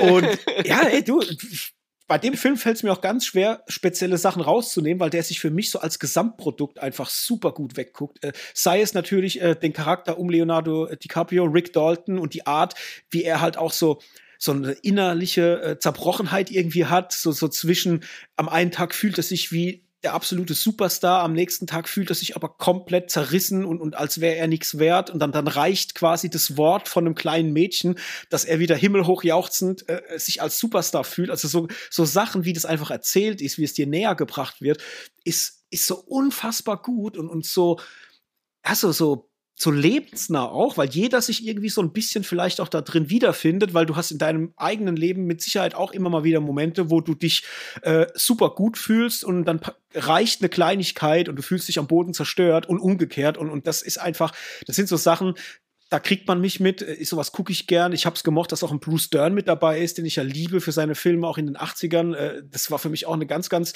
große Geschichte, dass der noch mit drin vorkommt und vor allem auch äh, die Szene um ihn herum, dieser ganze Aufbau, wenn da Brad Pitt da rausfährt, um nach ihm ja. zu gucken und äh, es ist super stark. Ähm, und wie gesagt, wächst für mich mit jedem Rewatch immer mehr. Und auch da haben wir ja auch wieder diese, ähm, wie habe ich es vorhin genannt? Wie, wie heißt es bei äh, bei Inglorious Bastards äh, mit den Fakten. Jetzt habe ich es vergessen. Egal, äh, wenn es um das Thema halt Sharon Tate geht, ne, und um die Ach Erzählung, so. wie ja, es im echten ja. Leben gewesen ist, auch genau. da nimmt er sich natürlich dann wieder die Historie vor und verdreht es quasi wieder, wie er sich gewünscht hätte, wie es im echten Leben hätte laufen sollen. Und das natürlich so abstrus und zum Teil aber auch so krass überbordend, was die Gewalt angeht. Herrlich. Also bei mir ist er schon gewachsen, weil ich habe den in letzter Zeit echt oft geschaut. Also ich habe den, glaube ich, in den letzten zwei Jahren bestimmt vier oder fünf Mal geschaut. Liegt aber auch daran, dass ich das Buch mhm. dazu gelesen habe und dadurch noch mehr ein Hype bei mir generiert wurde, den Film nochmal zu schauen und nochmal irgendwie die Verknüpfungen zwischen Buch und Film herzustellen. Mhm. Ich mag einfach diese Freundschaft zwischen Brad Pitt und Leonardo DiCaprio, also auch wie sie sich quasi, warum sie sich entwickelt und wie die einfach miteinander leben, als dass Brad Pitt eigentlich gefühlt gar keine Ansprüche ans Leben hat, so froh, dass er nicht im Knast sitzt aufgrund von dem vermeintlichen Mord an seiner Frau und er einfach für ja, für Rick Dalton, also für Leonardo DiCaprio, was weiß ich, die Satellitenschüssel montiert, ihn mit dem Auto abholt, äh, bei dem und dem Gespräch dabei ist. So Geschichten einfach. Das ist so eine coole Männerfreundschaft, die dann auch trotzdem, dass sich quasi für Rick Dalton ja auch einiges ändert und so mit Brad Pitt nicht mehr so gebraucht wird, ähm, trotzdem gefühlt nicht ändert. Also das ist eine Männerfreundschaft, die halt auf totaler Ehrlichkeit basiert. Und ähm, alles, was quasi außenrum ist, auch mit dieser Farm, mit Bruce Dern, was du erwähnt hast, was es auf einmal für ein Suspense-Moment ist, also wie spannend es mhm. auf einmal wird, weil du weißt ja überhaupt nicht, was passiert. Mhm. Und der Film ist unterm Strich ja einfach nur ein Slice of Life. Also du, du hast ja keinen, du hast zwar eine Story, die einigermaßen lose verläuft. Also was ist mit Sharon Tate, was ist mit Roman Polanski, wie entwickelt sich Rick Dalton, kriegt er nochmal seine große Rolle oder nicht oder muss er doch nach Italien und muss dort äh, irgendwie Spaghetti-Western drehen. Ähm, was ist mit Brad Pitt? Ist er der Böse? Ist er der Gute? Ähm, also du hast lose Fäden, aber im Endeffekt ist es einfach nur auf den Blick ja, auf Hollywood ja. einfach in, einem, in einer gewissen Ära und du spürst halt, wie, wie, viel Liebe das alles inszeniert ist und wie viel Liebe einfach Quentin Tarantino für dieses Hollywood nicht unbedingt hat, aber für die ganzen Schauspieler, für die Macher, für die Kreativen aus der Zeit und wie er da eigentlich auch bei seinen heutigen Filmen draus schöpft. Also es ist wirklich, ja, ein, ein Abgesang und gleichzeitig Lobgesang auf die Hollywood-Hochzeiten. Mhm. Und ich mag das einfach total. Und auch, wie gesagt, passiert auch wieder nicht viel, ist arg dialoglastig. Ähm, funktioniert aber äh, nicht unbedingt auf, aufgrund seiner witzigen Dialoge, sondern einfach nur die menschlichen, emotionalen Dialoge, die ja. dort geführt werden. Beides jetzt klingt nach einem Rosamunde Pilcher-Film, aber so ist es natürlich nicht. Ähm, ich mag den und der ist bei mir, der hat sich wirklich die komplette Treppe von, ich hätte jetzt damals, wie ich den im Kino gesehen hätte, hätte ich ihn wahrscheinlich so auf den achten mhm. Platz gesteckt. Und er hat sich jetzt wirklich über die Jahre hochgekämpft bis auf Platz zwei bei mir. Und das äh, soll schon viel bedeuten. Ja, ich weiß noch damals, es war sehr, sehr spannend, weil als rauskam, dass Tarantino einen Film macht, wo die Hauptperson oder mit einer der Hauptpersonen auch Sharon Tate sein wird, die ja damals von Mitgliedern von äh, der Charles Manson Family getötet wurde, war ja die Frage, ah, wie baut er das auf? Kommt ein Charles Manson drin vor? Wird es sich um ihn auch drehen? Was sind so die was ist so die Art? Mhm, genau. Und alle haben ja auch ein bisschen erwartet, ja. dass es so eine Sharon Tate, Charles Manson Kiste wird. Und es war dann halt im mhm. Kino auch wieder so ein, so, ein, so ein Schlag vor den Kopf, weil du hattest erwartet, dass du sowas bekommst. Und dann kommt halt ein Charles Manson theoretisch nur ganz kurz drin vor und auch mehr in der Erzählung, ja. als er dann tatsächlich auch vorkommt. Und dann spielt aber auch dieses Thema um Sharon Tate auch eher eine zurückgestellte Rolle, weil es ja dann eher um äh, Rick Dalton geht. Und das war halt für mich so cool, weil ich mir da wieder dachte, ja genau, da haben sie wieder mit meiner Erwartung, Erwartungshaltung gespielt und ich krieg was komplett anderes wie das, was ich dachte, was kommt. Und das fand ich halt sehr, sehr cool. Vor allem, weil halt auch diese Erzählung, wie ich es halt vorhin schon gesagt habe, halt unglaublich cool ist, aber auch, dass in diesen Szenen, wenn es dann um Sharon Tate geht, auch wirklich dieses diese Liebe fürs Filme machen und wenn sie da im Kino sitzt und Leute beobachtet, wie die Leute mhm. auf sie reagieren, da steckt so viel Liebe für, für Schauspielern und für, für Kino mit drin. Das hat mir in dem Moment wieder so richtig diesen, dieses Gefühl ähm, vermittelt, hier geht's wirklich um Filme machen und um die Liebe für Hollywood. Und das fand ich ganz, ganz stark und das spüre ich auch heute noch, wenn ich den Film gucke, immer wieder, auch an denselben Stellen. Das transportiert sich jedes Mal äh, wieder auf mich äh, über, wenn ich den Film gucke. Und das fand ich dann doch sehr, sehr schön. Ähm, ist auch krass, ne, dass Sharon Tate damals, äh, zu der Zeit, als sie halt da äh, bekannt, berühmt war, als die schönste Frau der Welt irgendwie galt. Also das ist äh, ich mhm. muss auch sagen, ja, ja.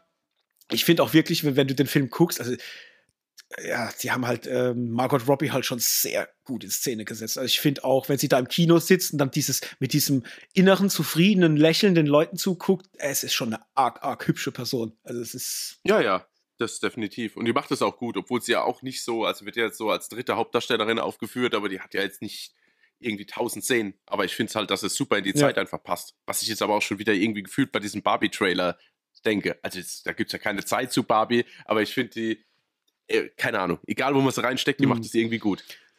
Alright, ja. dann sind wir bei Platz 1. Was könnte das wohl sein? ja, genau. Die, die eine Episode aus Four Rooms. genau. Die ist richtig geil vor allem. Ja, Ach, ja. Pulp Fiction mit 20 Punkten, da haben wir mhm. beide 10 Punkte verteilt, ist auf Platz 1 der Treppe gelandet. Spannendes Thema. Bin ich gleich mal gespannt, was du dazu zu sagen hast. Also ich muss sagen, ähm, ich habe den ja auch vor ein paar Wochen oder vor ein paar Monaten ähm, zuletzt geguckt gehabt. Und da hat sich bei mir halt einfach wieder dieses Gefühl eingestellt, Nummer eins, dass dieser Film damals, als er rauskam, 1994, seiner Zeit so unfassbar weit voraus war und dass du ihn heute, wenn du ihn guckst, nach ähm, so langer Zeit, er sich immer noch unglaublich frisch anfühlt, er irgendwie überhaupt nicht alt oder altbacken wirkt und er so, wie er da funktioniert und, und inszeniert ist, heute immer noch als Film funktionieren könnte und dass er irgendwie für mich die Essenz fast darstellt von allem, was den Tarantino ausmacht. Ich finde, dass die Dialoge unfassbar gut sind ich finde die Erzählstruktur äh, über alle Maßen spannend und, und äh, äh, super inszeniert, wie da einfach so durch diese Story äh, geskippt wird und du immer verschiedene Ansatzpunkte ähm, vom Prolog und den Hauptszenen und so weiter hast. Ich finde, dass jeder Charakter ähm, vernünftig erzählt wird, sodass du richtig in ihm abtauchen kannst, sei es einen John Travolta als Vincent Vega oder auch Samuel Jackson als Jules Winfield, die beide in der Kombination eine unfassbare Chemie haben und auch äh, so ikonische Szenen haben. Äh, Uma Thurman, also Mia Wallace, finde ich unfassbar gut. Auch sie kriegt so viel Futter. Einen Bruce Willis als Butch, als der Boxer. Das ist so stark mit seiner Frau, äh, da Fabienne. Äh, allein dieser Part, äh, da ist jeder Part für sich, sei es der Part um Mia Wallace, der Part um die beiden Gangster, der Part um Bruce Willis äh, oder ähm, die Taxifahrerin allein schon. Da, da ist alles so liebevoll erzählt. Oder auch der Drogendealer, wo sich äh, Vincent Vega seine Drogen holt, gespielt von Eric Stolz.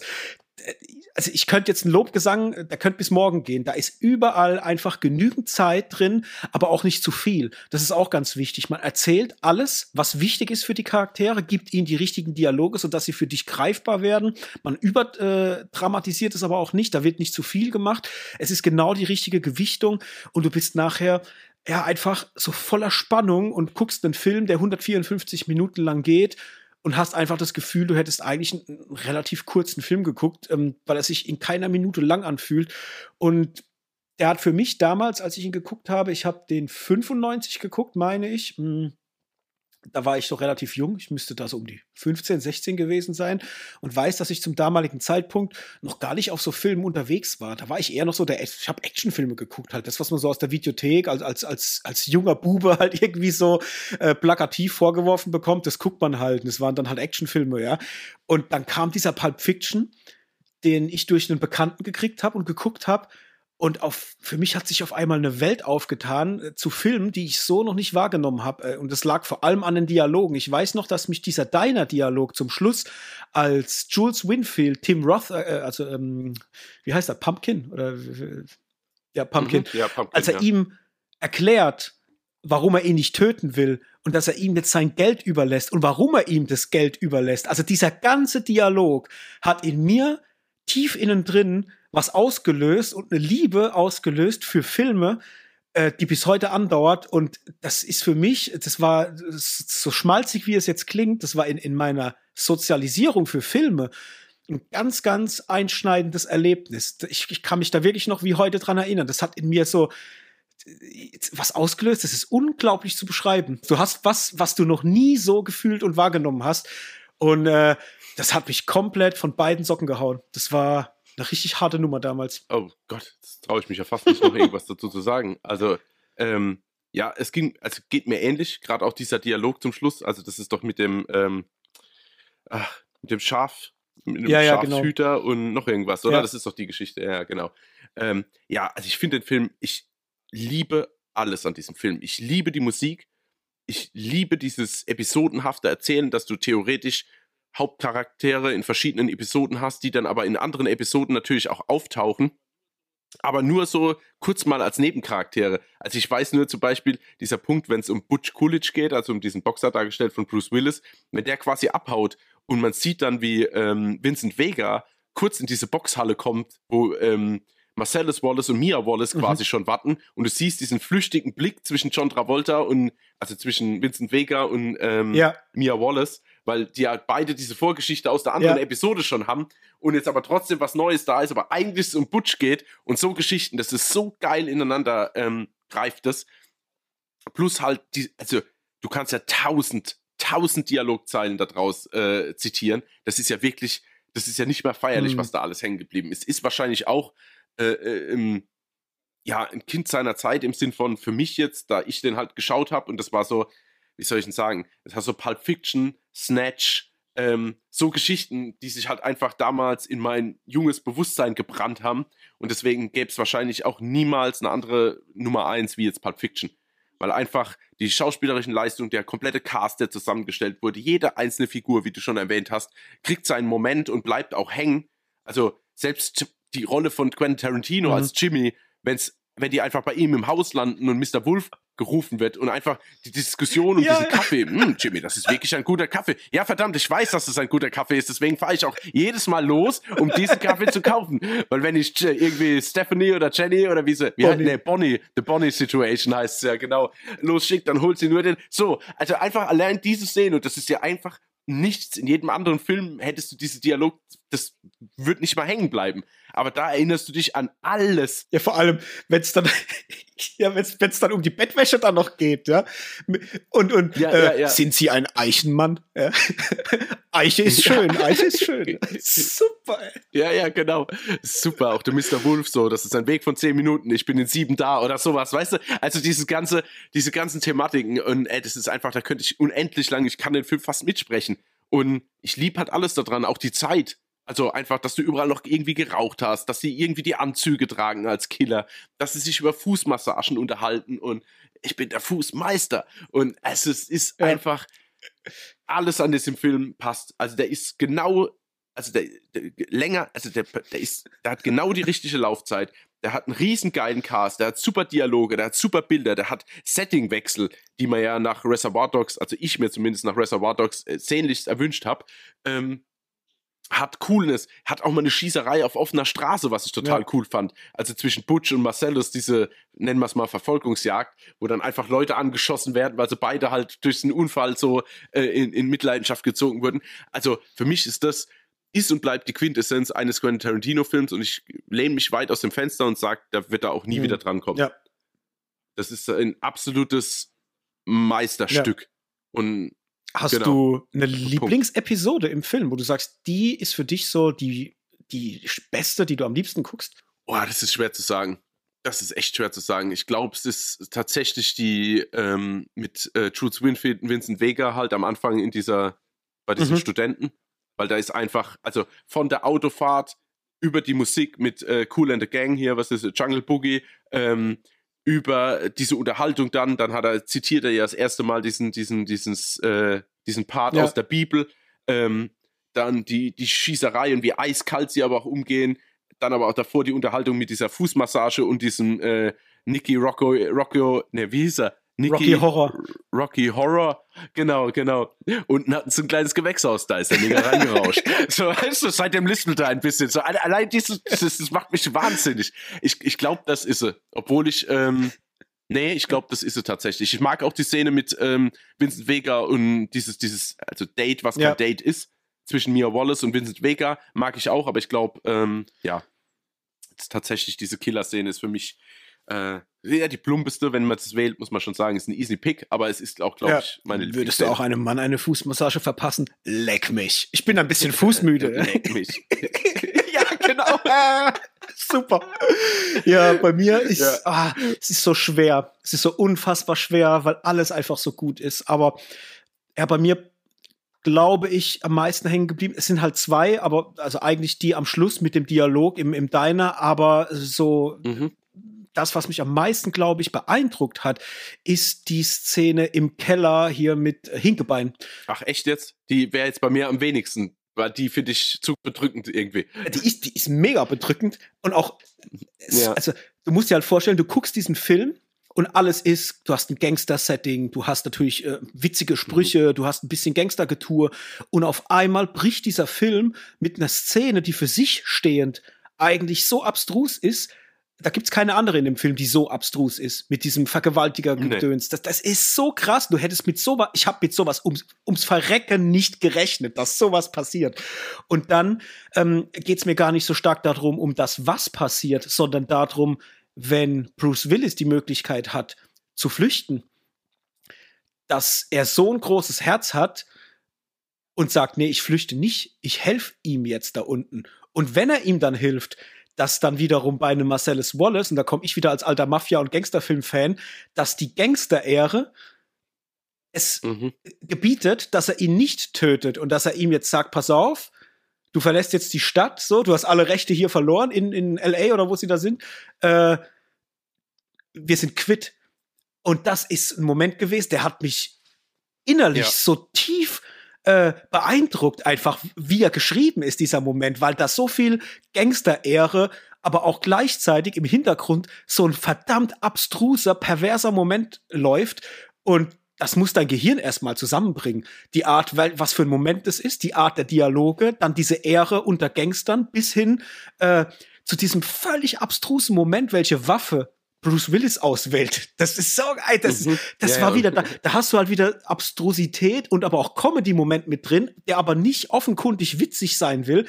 Ey, das ist einfach, ja, das, das haut mich jedes Mal um, wenn ich sehe und denke mir, alter Schwede, Ja. das, sich das auszudenken, ja. Und, und ich finde es auch immer cool, dass er das Katana nimmt. Das ist für mich immer diese Verbindung, dass man dort schon merkt, dass quasi Tarantino auch echt ein Fable Ja, hat ja, für ja. dann so. Ich denke mir immer, wie krass wäre es gewesen, wenn er die Kettensäge genommen hätte. Ja, aber so, wie geil klein die auch ist, gell? Ja, wie er ja. das so kurz austestet, wie er, wie er das so, wie er das Ja. so zustechen wird damit. Und man, und darf auch Christopher Walken nicht vergessen. Also Oh, dieser. Monolog mit dieser goldenen Uhr. Äh, Ja. Danach trug ich diese Uhr drei Jahre lang in meinem Arsch. das ist Und- schon geil. Und nun, kleiner Mann, gebe ich diese Uhr dir. Super. oder, genau. oder gehört diese Uhr dir? Ja? Boah, genau. Super. Also es, es ist wirklich, ihr, ihr merkt schon da draußen, das ist, äh, ja, da geht einiges um uns vor, wenn wir an Pulp Fiction äh, denken und auch drüber sprechen. Alright, Hendrik. Dann sind wir durch mit unserer Top 10. Krass, Mhm. krass. Ich werde mal ähm, die Top 10 auf jeden Fall noch mal in die Folgenbeschreibung mit reinpacken, damit ihr dann im Nachgang, wenn ihr noch mal reingucken wollt, was unsere Top 10 ist, äh, da die noch mal mit aufgelistet habt. Das schreiben wir einfach noch mal mit dazu. Und ja, schreibt uns gerne mal, was eure, ja, nicht unbedingt Top 10, aber was vielleicht euer liebster Tarantino ist. Ihr könnt es bei Spotify, da gibt es eine QA-Box, da könnt ihr das auf jeden Fall mal reinschreiben. Ihr könnt uns aber auch auf jeden Fall auf Instagram oder Twitter äh, einen Kommentar schreiben, was denn so euer aller, allerliebster Tarantino-Film ist. Und ich bin super gespannt, wie der nächste Film werden wird hier. The Movie Critic ist ja so der Arbeitstitel, mhm. was man schon liest. Ja, genau. Da bin ich sehr gespannt. Punkt eins. Was wird darin passieren? Um was wird es gehen? Gibt es eine Abrechnung mit Hollywood und den Mechanismen vielleicht? Wer weiß, wer weiß. Und ob es wirklich sein letzter Film sein wird. Das heißt ja, er wollte zehn Filme machen und danach ist Schluss. Ich kann mir immer sowas nur schwer vorstellen, weil ich mir jedes Mal denke, wenn jemand so kreativ ist und Filme so liebt, hört so jemand auf, Filme zu machen? Oder macht er nur vielleicht ein paar Jahre Pause und kommt dann wieder? Ne, nee, glaube ich nicht. Ich glaube, dass er tatsächlich mit Filmen äh, dann tatsächlich aufhört und sich, äh, hat er ja schon gesagt, irgendwie, dass er sich dann auf Serien und Bücher halt konzentriert. Mhm. Und vielleicht ja. auch ein Theaterstück. Also von daher, ich meine, da kann er dann auch seine Kreativität in anderen Sachen rausblassen. Nicht umsonst heißt es irgendwie die beste CSI-Folge wäre von Quentin Tarantino, weißt ja, du, war ja. ja auch nur eine, eine äh, Serie sozusagen. Von daher, ich bin da echt gespannt. Auf der einen Seite ein, ein weinendes, aber auf der anderen Seite auch ein, ja, ein glückliches Auge, äh, was da noch kommen kann. Hm. Ja, ich, ich, muss auch sagen, ich bin äh, nicht zwingend traurig darüber, weil ich mir denke, lieber in dieser Erinnerung bleiben, dass er einer der besten Filmemacher war in dem Bereich, was er da gemacht hat und da vielleicht nachher auch nicht mehr abflacht. Ne? Siehe, was weiß ich. Ja. Äh, Gibt es ja genügend, genügend Kandidaten, die. Ridley Scott, Hoppala, das, kam, das kam ja schnell. ne, also lieber, lieber so abtreten. Und ja, ich finde halt, ich finde einfach, dass es ein sehr, sehr krasser kreativer Mensch ist, weil äh, da schwingt für mich auch immer so diese Hip-Hop-Mentalität mit, finde ich, weil er ja irgendwie aus Dingen, die schon da sind, einfach was Neues gestaltet. Das ist ja letztendlich mhm. nichts anderes wie Sampling, was er da so macht, ja. wenn man das ja, so will. Im Endeffekt, ja.